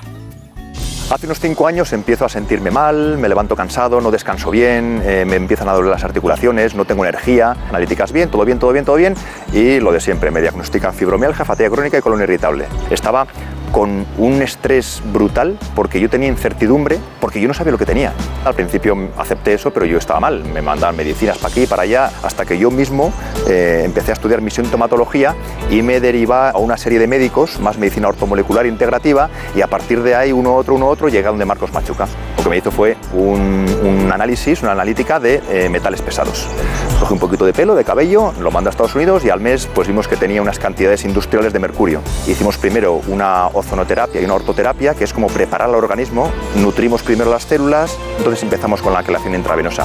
En seis meses de quelación yo noté muchísima diferencia de cómo estaba. Empecé a sentirme mejor, menos cansado, dormía mejor, era como que me estaba desintoxicando. ¿no? Y hay que tener en cuenta que eh, eh, el paradigma desde hace 40, 35 años ha cambiado, ha cambiado por completo. Lo que él hace es resetear tu cuerpo para ponértelo siempre en salud. Él busca la salud integral. Yo llevaba cinco años con problemas de salud, con unos dolores extremos y que me incapacitaban para llevar una vida normal y pasé mis dos últimos años en cama. Y fue cuando realmente me puse a investigar y encontré al doctor Marcos Mazuca y fue cuando empezamos a hacer pruebas que anteriormente nunca me habían hecho porque antes todas las pruebas me salían bien y lo achacaban a estrés o incluso ansiedad y aquí fue cuando realmente me identificaron eh, intoxicación por metales pesados, enfermedad de Lyme o los tratamientos que me estoy haciendo ahora para tóxicos no metálicos.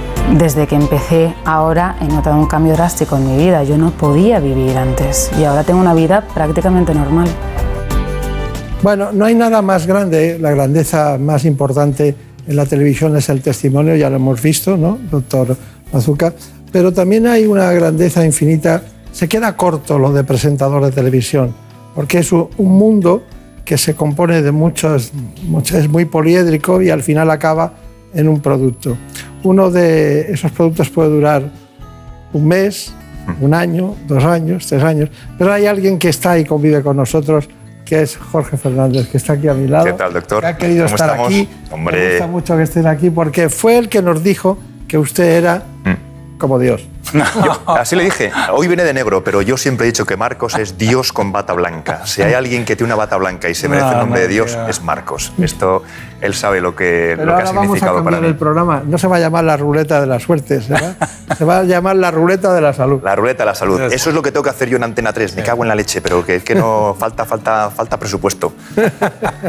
Oye, pues mira, yo... Eh, se lo he dicho mil veces y públicamente también, pero nunca hemos tenido la oportunidad, y te lo agradezco mucho, doctor, de, estar Marcos y yo en un mismo plató. Y, para mí Marcos ha sido tan importante en mi vida que, aunque se lo diga muchas veces, aquí en tele no te lo, nunca lo he dicho. Pero Marcos, gracias, gracias, gracias. Porque has cambiado mi vida de verdad. Eh, bueno, ¿qué tiempo estuviste, diríamos, que, que no trabajabas de baja más o menos? No, Marcos me dijo que cogía la baja y yo dije que la ruleta no la hacía ni Dios que la ruleta la seguía haciendo yo. Y me dijo, pero tú no estás para seguir trabajando.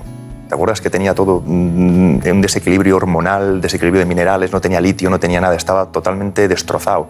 Aparte psicológicamente, porque no he encontrado un diagnóstico. Y yo creo que no hay nada peor en un paciente que no encontrar un diagnóstico. Eso te causa un estrés, que mi cortisol estaba por las nubes, pero más que nada por no encontrar un diagnóstico. Y yo que siempre soy un tío saludable, sano, deportista, que me cuida en todos mis hábitos, y de repente decir, ¿qué me pasa? ¿Qué me pasa? ¿Qué me pasa? Hasta que encontré a Marcos, ¿no?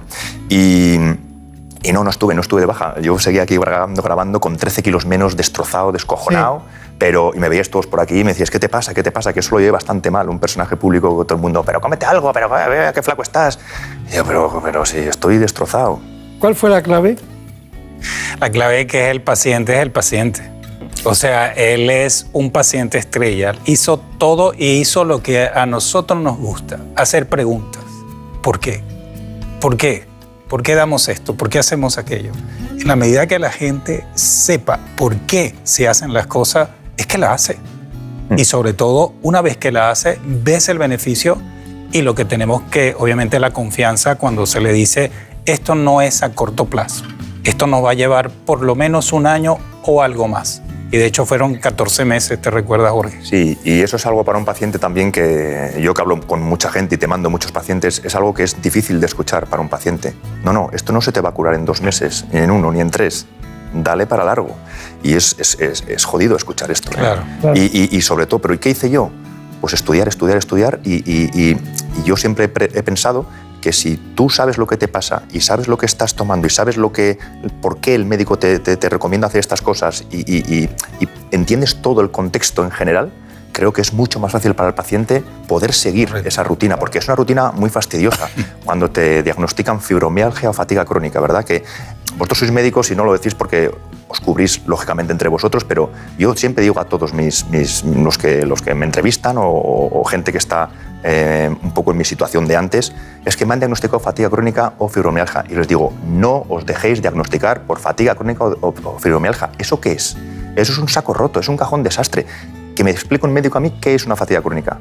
Cachondo, ya sé que estoy fatigado, ya lo sé, sí que estoy hecho una mierda todo el día, ya lo sé, pero ¿qué es fatiga crónica? ¿De dónde me viene? ¿Cuál es la causa? Bueno, pues la mayoría de fatigas crónicas y fibromialgias muchas veces por intoxicaciones y, muchas veces por, por, síndromes de Lyme, que mira, el otro día leí una, una noticia, en el País Vasco ha aumentado el síndrome de Lyme un 230. El síndrome de Lyme es una picadura de una garrapata. La borrelia, que es la enfermedad que te produce la picadura de una garrapata infectada. No porque te pica una garrapata ya tienes síndrome de Lyme, pero tiene que estar infectada y bueno, ahí es muy difícil diagnosticar en este país, ¿verdad?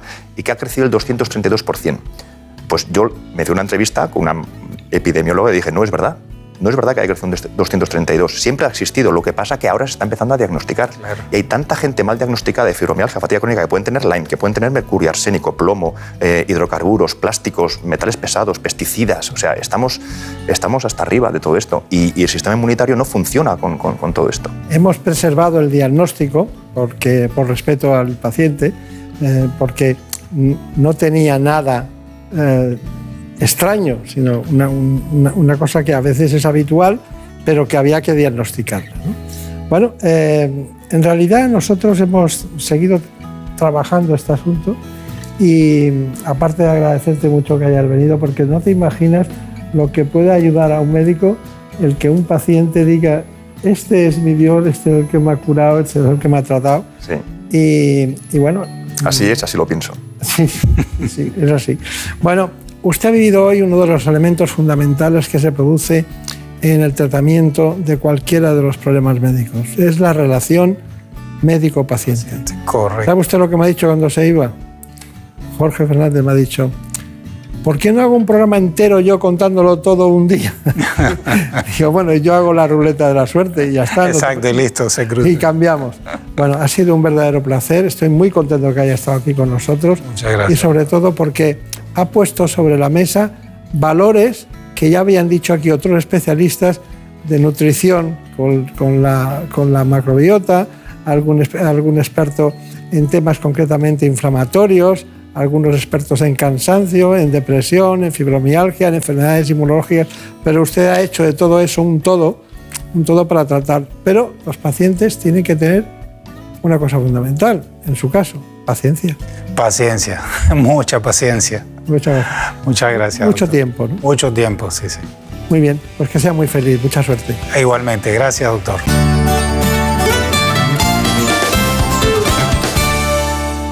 Un día descubres que tienes humedades en techos, paredes, están por todas partes. ¿Qué puedes hacer? Llama a Murprotec. Llama, al 930 1130 o entra en murprotec.es. Si con las humedades te las tienes que ver, ¿qué puedes hacer? Llama a Murprotec. 930 1130. Murprotec. Cuidando tu hogar, cuidamos de ti.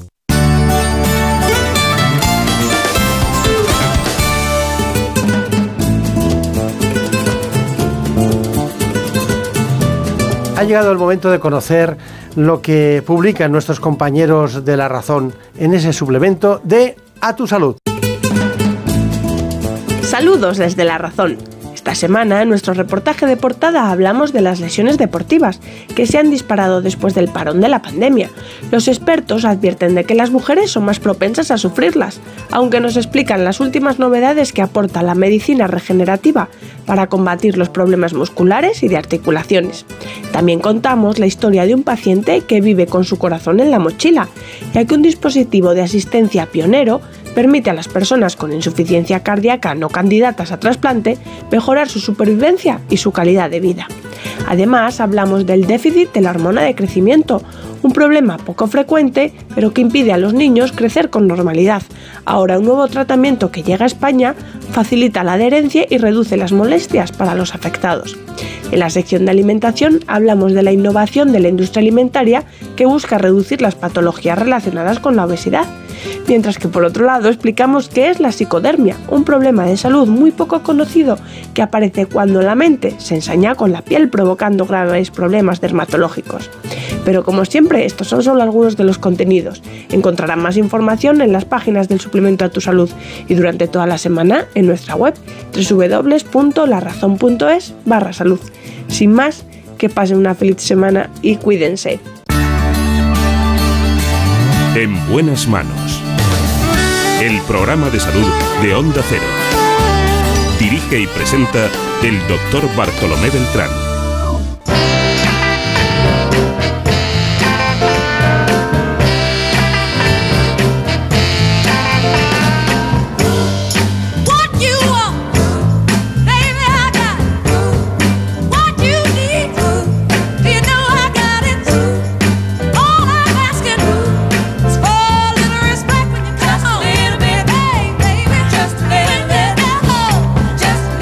Dicho miedo?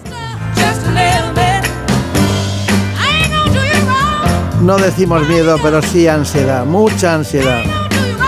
Nos conduce por ese camino, sin miedo, y el arte de no amargarse la vida, el psicólogo, concretamente Rafael Santandreu.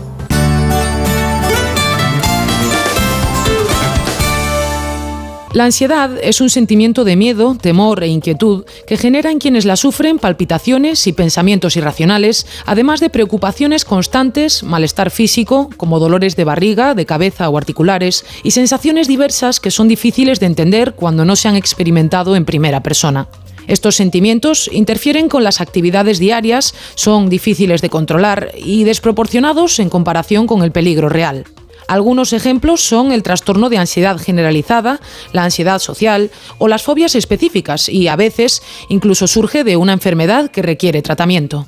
Los síntomas pueden empezar en la infancia o la adolescencia y continuar hasta la edad adulta, pero no está del todo claro cuáles son sus causas.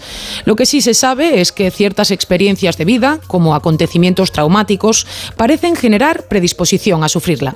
También la acumulación de estrés, el consumo de sustancias tóxicas o sufrir otros trastornos mentales, como la depresión, por ejemplo, pueden ser factores detonantes. Y en cuanto a los tratamientos no farmacológicos, técnicas como la terapia cognitivo-conductual, el mindfulness o la meditación son las que mayor efectividad han demostrado para mejorar sus síntomas. Está con nosotros un gran amigo, le tenemos un gran afecto, todo, todo el equipo, tanto Marina Montiel como Brenda Armida el realizador, los compañeros de las cámaras, a Rafael Santandreu, porque él es el único que ha traído aquí un libro en todas que pone sin miedo, pero eso es claro, dice el método eh, comprobado para superar la ansiedad, las obsesiones, la hipocondría y cualquier eh, temor irracional, ¿no? Temor irracional. Sí. Los temores son irracionales no siempre. ¿no? no siempre, efectivamente. De hecho, el miedo es una herramienta buenísima que nos ha dotado la madre naturaleza, que es una gran herramienta, nos avisa de los peligros, ¿no? Pero, atención, esta herramienta se puede, digamos que se puede descalibrar. Y entonces es como una alarma de un coche, ¿eh? imaginémonos una alarma de un coche que suena a todas horas, por la noche, el día, todas, cada minuto, y con un sonido eh, ensordecedor brutal. Eso ya no es una herramienta, es alarma, es una tortura. Entonces el miedo es una herramienta maravillosa, se puede convertir en una tortura. Iba a hacer una broma, pero no la voy a hacer. vale. pero se intuye. Em, ¿Por qué se utiliza el tema ese de es una persona tóxica? Sí. Bueno, a mí es un, es un tema... Hay gente que no tiene ansiedad Ah. Pero cuando está, eh, comparte la vida con alguna otra persona, hombre o mujer, da igual, y, empieza a tener angustia y ansiedad. Sí. Bueno, eh, fíjate que, el trastorno ataque de pánico, que es cuando a la persona le aparece la ansiedad sin motivo aparente, ¿no? Le puede, hay, hay gente que tiene ataques de ansiedad todos los días, no comprende en absoluto lo que le sucede y, y le acaba impidiendo mucho la vida, ¿no? Eh, Pensemos que un ataque de ansiedad, para que alguien que nos esté, nos esté viendo lo pueda atender, es como, entender, es como si, por ejemplo, vamos a unos grandes almacenes y de repente alguien grita fuego, todo el mundo se agolpa a las salidas, te caes, hay una avalancha de personas y estás ahí en el suelo y es posible que el corazón te empiece a latir súper deprisa, sientas ahogo y una percepción de que te vas a morir ahí. De que te...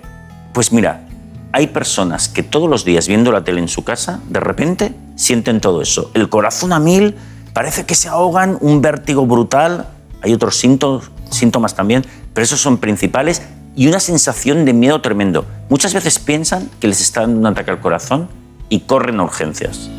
En urgencias les hacen todas las pruebas, eh, les hacen un electro, etcétera, y les dicen, mira, no tienes nada. Les dan un tranquilizante y se les pasa. Yo, yo tenía algún dato en relación con las personas que acuden a las urgencias. Es por crisis de ansiedad, ¿no? Muchísimos, un porcentaje muy alto, porque claro, ellos piensan que se están muriendo, que, que le está cogiendo un ataque al corazón. Incluso hay veces que incluso el médico, habiendo ya acudido a varios médicos y diciéndoles que no tienen eso, no pueden evitar ir porque tienen esa sensación de que, de, de que les está ocurriendo algo tremendo y mucho miedo sobre todo, ¿eh? muchísimo miedo. Es un ataque de miedo en realidad. Pues fíjate, eso les puede pasar cada día. Hay, hay un testimonio aquí en este libro, María José, que además eh, que ella tuvo ataques de ansiedad durante diarios durante 30 años hasta que se curó. Entonces, fíjate, eh, es una, ellos piensan que es una maldición, pero ¿qué me está pasando? Bueno, lo importante es que eso tiene cura. Se cura, es un método duro, es un método... Pero usted utiliza la terapia cognitiva conductual. Exactamente, sí señor.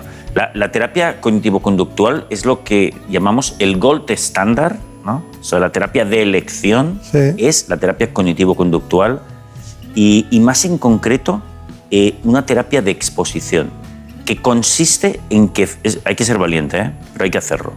La persona tiene que eh, planificarse una exposición diaria a esa ansiedad que tanto miedo le da eh, con gran aceptación de todo lo que está viviendo. Porque entonces deja de tenerle miedo a esas sensaciones, a que el corazón le vaya súper deprisa, al ahogo, al vértigo, a esa sensación. Ya. Cuando finalmente deja de tenerle miedo, eso desaparece. Está bien, pero me gustaría diferenciar una cosa.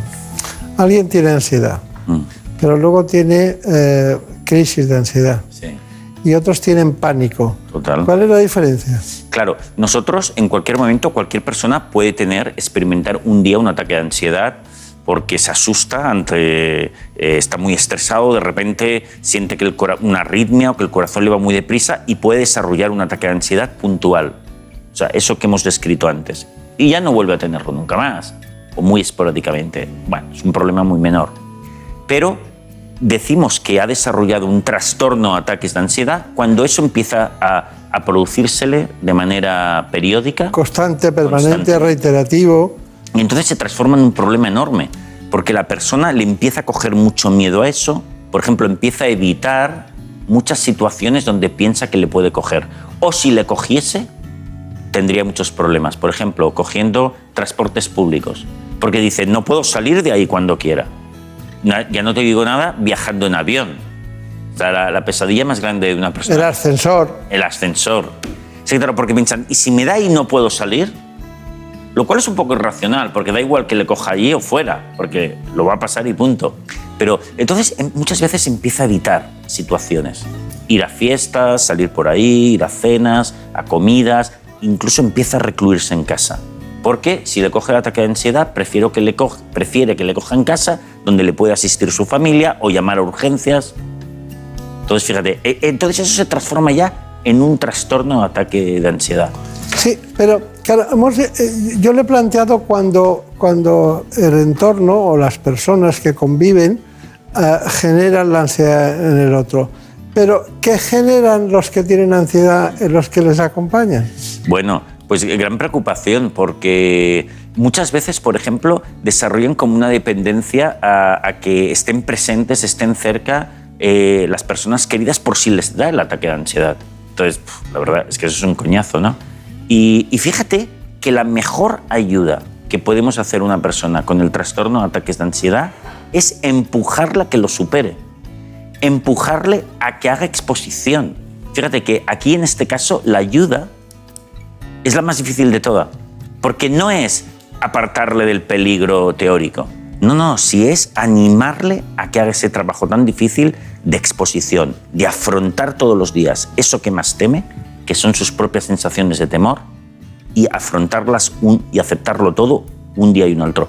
Un, un- un día y otro. Es difícil, ¿eh? Ayudar a ese alguien, Ya, ya. pero hay que hacerlo. Oiga una cosa, perdónme la pregunta, pero míreme a los ojos claramente. Sí. ¿Usted cura mejor en catalán o en castellano? Pues no, te diré que de las dos formas. De las dos formas. No, eso es lo que tiene que decir. No, sí, Pero sí, ¿qué sí. sensación tiene de, de- de que está eh, empoderado con el conocimiento, con una persona con la que habla catalán y dice esa expresión definitiva y la que es castellana que habla perfectamente usted? Claro, claro. Bueno, la, la verdad es que uno siempre se maneja mejor en su lengua materna, pero la verdad es que también es un goce hacerlo en otras lenguas, ¿eh? incluso en italiano, en, en inglés, es lo que haga falta. Ah, el italiano. Tengo que preguntarle por un italiano, por Giorgio Nardone. Sí, pues mira, Giorgio Nardone es un, en estos momentos es uno de los psicólogos más reconocidos del mundo, es italiano eh, y fue, eh, yo estudié y trabajé, tuve el honor de estudiar y trabajar con él eh, hace ya bastantes años, pero sí, sí, es uno de los mejores, además un especialista precisamente mundial, a nivel mundial, en lo que son el trastorno de ataques de pánico, por ejemplo. Y tuve la suerte de poder... ¿Y en qué zona del mundo? En de- Italia. En Italia, pero ¿en qué sitio? en Florencia, cerca de Florencia. Allí se cura todo. Sí, sí, la verdad es que es un sitio espectacular. Es Te pones a andar y todo, todo es bello, ¿no? bellísimo, bellísimo. Y estuvo usted allí. Sí, sí, sí, la verdad es que tuve una oportunidad de estar. Estuve un año cuando me especialicé en, en psicología clínica y, y fíjate que vimos, yo allí tuve la oportunidad de ver centenares de casos de ataques de pánico de personas que sufrían ataques de ansiedad durante décadas. Claro, claro. y se liberan. Este, un mensaje muy importante para las personas que, sufren de ataques de ansiedad es que de esto te puedes curar completamente. Es un proceso, es una, es digamos que un autoentrenamiento para desensibilizarte de ese miedo que tienes, porque esto sucede porque le has cogido miedo al miedo, miedo a esas sensaciones. Cuando desaparece ese miedo, desaparece todo, todo, toda la sintomatología. Claro, claro. Vamos con el currículum del doctor, eh, concretamente Santandreu, porque a mí me gusta que sepamos exactamente cuál es su, su trayecto personal. Pues hoy nos acompaña Rafael Santandreu, él es psicólogo, obtuvo su licenciatura en la Universidad de Barcelona e hizo su especialización en Italia, en el Centro de Terapia Estratégica en Arezzo, con el célebre psicoterapeuta que ahora ya conocen, Giorgio Nardone. Fue también redactor jefe de la revista de Psicología Mente Sana y desde hace años dirige el Centro de Terapia Breve, uno de los equipos de terapia más solicitados en España, con sedes en Barcelona, Madrid y Sevilla. Gracias por acompañarnos, Rafael. Muchas gracias. Bueno, si no venía usted eh, pronto, eh, bueno, se iban del programa. Se lo digo de verdad, ¿eh? Se lo digo de verdad. Tenían un interés. Nos dejó. ¿De qué hablamos la última vez con él? de trastorno obsesivo compulsivo. Un programa muy interesante sobre fue, todo. sí, fue muy importante. Bueno, también hemos preparado un informe, concretamente sobre la ansiedad, pero eh, ¿cómo, ¿cómo la definiríamos la ansiedad? Porque no es fácil de definir la ansiedad. No, no, es verdad. Eh, la ansiedad es un, un miedo irracional, exagerado, eh, profundo, que no se va cuando la fuente del, pelig- del presunto peligro ha desaparecido, sino que sigue. Que esto es una característica ¿no? de, eh, diferenciadora. ¿no? Entonces la ansiedad es, es un miedo disfuncional e irracional, a eso le llamaría, y continuo. Eh, desaparece eh, la fuente del temor y sigo teniendo ese, ese tipo de miedo. ¿no? Entonces ansiedad es un tipo de miedo disfuncional, es la alarma que no funciona. Claro, claro. Eh, ¿El tema económico influye en la ansiedad? Pues no, no creas, ¿eh? mira, hay algunos estudios muy bien hechos que, coment- que, que, han hallado que a partir de una renta mínima y que es muy mínima, eh, los estados emocionales, la salud emocional no varía. Por debajo de una renta mínima sí, es normal, la gente está más preocupada, por- pero fíjate que es una renta mínima que además estaba calculado en 15.000 dólares al año, que no es una cantidad muy grande. ¿eh? Pues fíjate, a partir de ahí la felicidad de las personas no variaba. ¿Qué hablaba sin impuestos usted? sí, sin impuestos. Pero fíjate, con lo cual no es una variable tan importante como podíamos pensar. Claro, claro. Por dicho esto, Brenda Hermida, me gustaría que me hablara de lo que él ya ha dicho en algún momento y que a nosotros es fundamental, que son los testimonios. ¿no? Sí, para empezar queremos que conozcan los testimonios de María José y de Salvador, dos personas que durante bastante tiempo sufrieron fuertes ataques de ansiedad. Ellos han querido, con su historia y su experiencia, acercarnos a las sensaciones que se viven durante este tipo de episodios. Y así nos lo han contado. Yo mm, tenía ataques de ansiedad desde hacía 30 años. Lo que me pasaba es que eh, había un trozo que no veía, nada, eso desaparecía. Eh, se me movían las manos muchísimo y tenía sensación de muerte inminente. O sea, me desplomo muerta. Y además, sabes que lo tienes que esconder porque eh, sabes que no te van a entender. Entonces fui a muchos psicólogos hasta que vi a Rafael Santandreu hablando de los ataques de pánico y dije, soy yo. Y ya empecé a hacer exposiciones desde el minuto cero. ¿eh? Por ejemplo, el subterráneo del mercado central tenía que entrar, porque me daba pánico, entrar, llegar hasta el final, comprar y salir. Eso lo repetía, repetí muchas exposiciones y a base de repetir llega la aceptación. Te rindes, dices, vale, no puedo más. O sea, si me muero, me muero. Consigues decir, vale, acepto que me encuentro mal, no pasa nada, ¿no? Y dejas que fluya, o sea, que pase.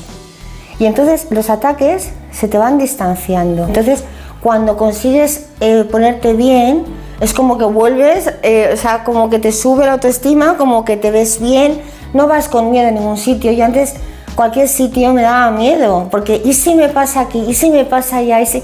Entonces ahora es libertad, o sea, yo lo llamaría libertad. o sea, Pues yo lo que sentía eran ataques al corazón, porque no comprendía lo que tenía, no sabía lo que tenía y los síntomas son parecidos a un ataque al, corazón. Palpitaciones, se te acaba el aire, sientes que te vas a morir. Entonces lo que hice fue investigar lo que tenía y di con que eran ataques de pánico y conocí la terapia cognitiva conductual.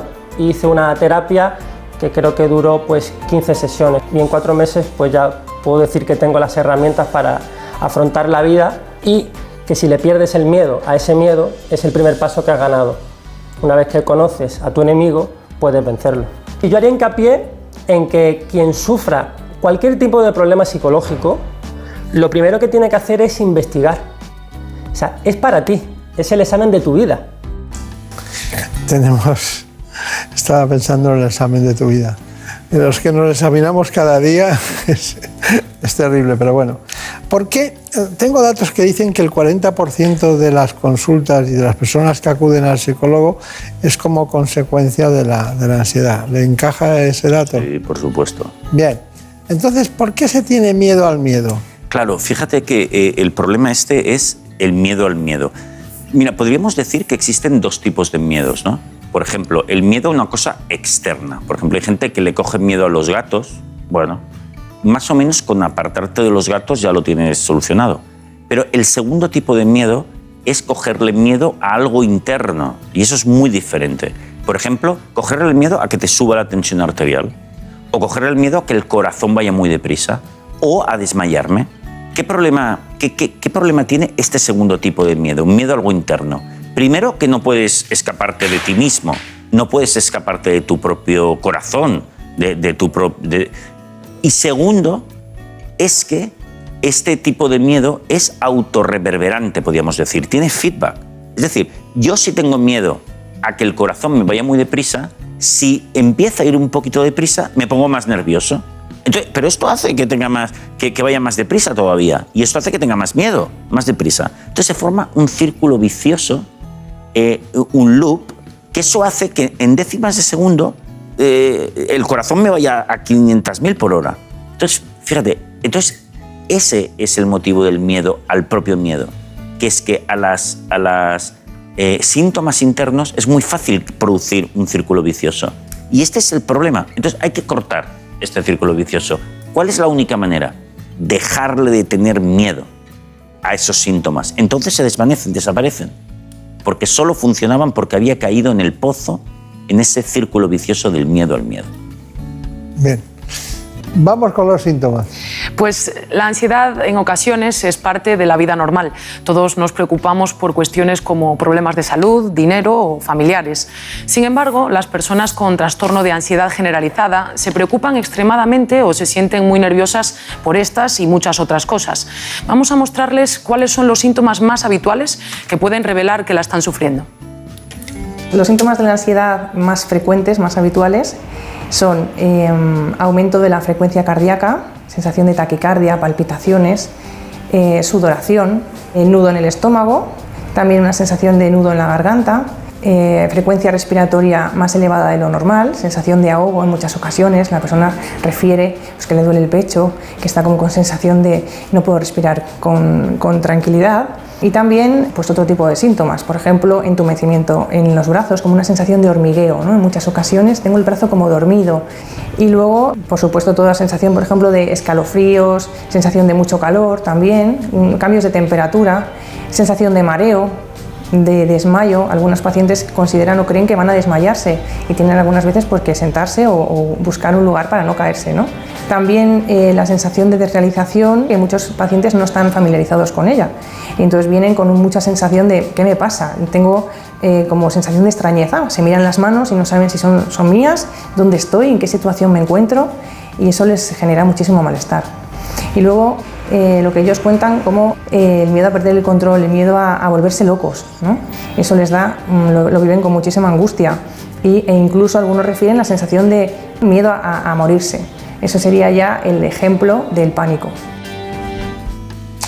Bueno, pues hay un asunto que es que se ha repetido aquí, e incluso eh, bajo, el, bajo el paraguas de agorafobia se, se, utiliza no solo el miedo exterior, sino también en el interior y muchísimas cuestiones espaciales que ocurren en cualquier lugar. ¿no? Pero de eso nos cuenta algo Brenda Almida. La agorafobia es un trastorno de ansiedad que provoca miedo a percibir un ambiente inseguro, sin escapatoria y asociado a lugares o situaciones que podrían causar pánico, impotencia o vergüenza. Por eso quienes la sufren tratan de evitar a toda costa multitud de contextos y hasta sus propios hogares pueden convertirse en un espacio inconfortable para ellos. La agorafobia es eh, un trastorno de ansiedad que se produce cuando la persona asocia determinados lugares o situaciones a la ansiedad. Es decir, piensa, si yo tuviese ansiedad en una situación, por ejemplo, fuera de casa, en el coche de camino al trabajo o en el centro comercial cuando voy a comprar o cuando voy a hacer una gestión a un banco, ¿qué me podría pasar? Entonces empiezan a asociar su ansiedad a un montón de situaciones. Cuantas más situaciones evitan, más lugares se les ocurre en los cuales podría venirles la ansiedad. Primero empiezan a lo mejor en una cola, eh, van a comprar una entrada para un concierto y mm, pues claro, están esperando una hora y media y de repente, pues claro, piensan, y si me da la ansiedad aquí ahora mismo, me tengo que ir. Y los demás también mm, no lo van a entender, ¿no? Eso es muy típico de la agorafobia. Entonces, por eso evitan estas circunstancias, estas situaciones. Y muchas personas acaban incluso cada vez limitando más su vida y acaban incluso sin poder salir de casa. Esos son casos ya extremos. Pero es verdad que no hay que asociar la agorafobia solamente a situaciones de estar al aire libre, porque también algunas personas temen quedarse solas en casa, por ejemplo, ¿no? Si viven en familia, familia, de repente todos los hijos se van a hacer alguna actividad y de repente eh, la pareja también y entonces la persona siente miedo de quedarse sola. Entonces necesita salir para estar con alguien fuera de casa. ¿no? Es el miedo a las situaciones inescapables, que la persona cree que no va a poder ser eh, socorrida o ayudada. Bueno, todos siempre podemos ser ayudados, pero ¿quiere algo, algo que añadir? Eh, pues fíjate que es muy importante que la evitación, la evitación es gasolina de este problema. La evitación, evitar las cosas temidas. Esto nosotros decimos que es como un fertilizante y fertilizar cada vez que la persona evita algo temido, en realidad está como fertilizando la planta del problema a dejar de hacerlo y empezar a curarse. Claro, claro, claro. Eh, Rafael Santander, nuestro psicólogo de, no de cabecera porque no tenemos psicólogo aquí de cabecera, pero bueno, tenemos ni tampoco ansiedades.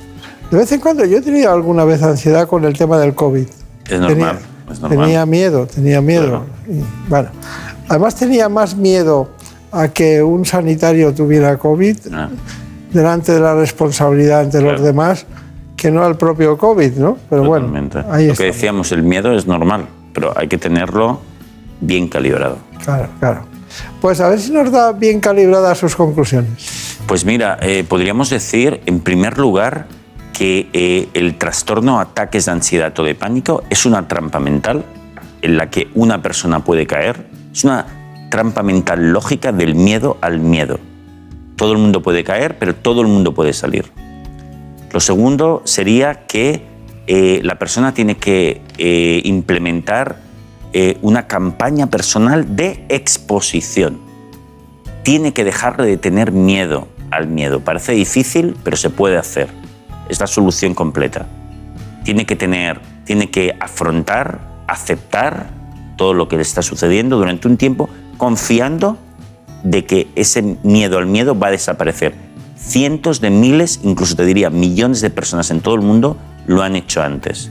Por lo tanto, y, por último podríamos decir también que tiene que, fíjate, ¿eh? evitar, evitar, evitar, evitar. La evitación es gasolina para su problema. Por lo tanto, ha de procurar hacer vida normal. Salir a donde le daba miedo salir, eh, lo que hemos hablado de la agorafobia, eh, combatir la agorafobia con la confianza de que su mente va a desprogramar ese miedo que tenía, va a desensibilizarse. Está muy bien.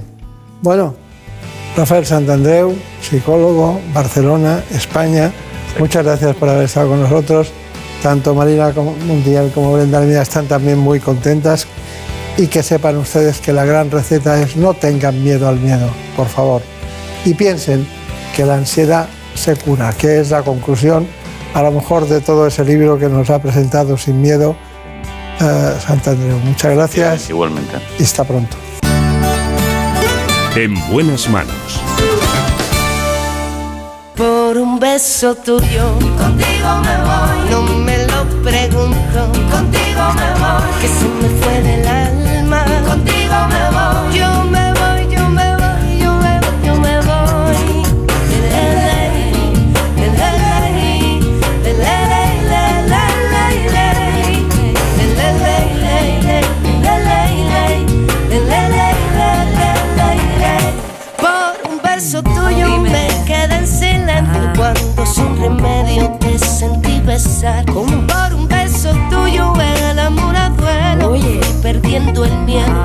Saben muchos que el programa se acaba precisamente con esta canción.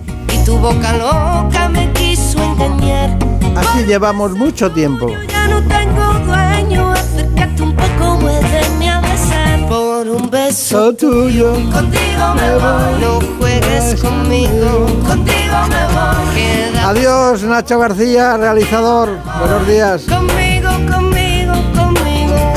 Marta López Llorente, hasta pronto. contigo me voy. No juegues conmigo. A los compañeros de la sexta, un gran abrazo y a los del programa ¿Qué me pasa salud? que empezará en la sexta, precisamente a las 9 de la mañana.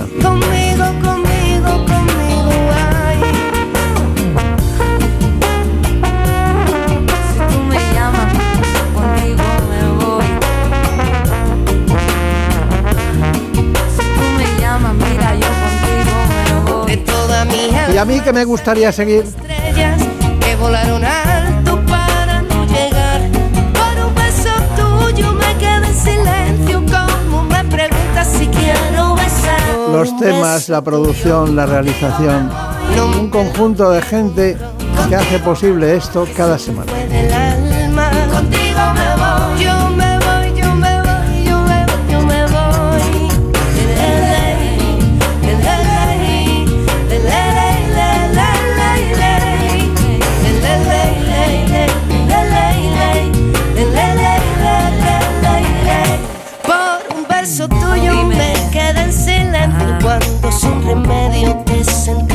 Por un beso tuyo el amor a duelo. Y perdiendo el miedo se dejó llevar.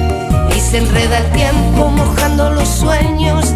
Y tu boca loca me quiso engañar. Por un beso tuyo ya no tengo dueño, acércate un poco, muéveme a besar. Por un beso tuyo, contigo me voy. No juegues conmigo, contigo me voy. Que Contigo me voy. Conmigo, conmigo, conmigo. Ay, por un beso tuyo.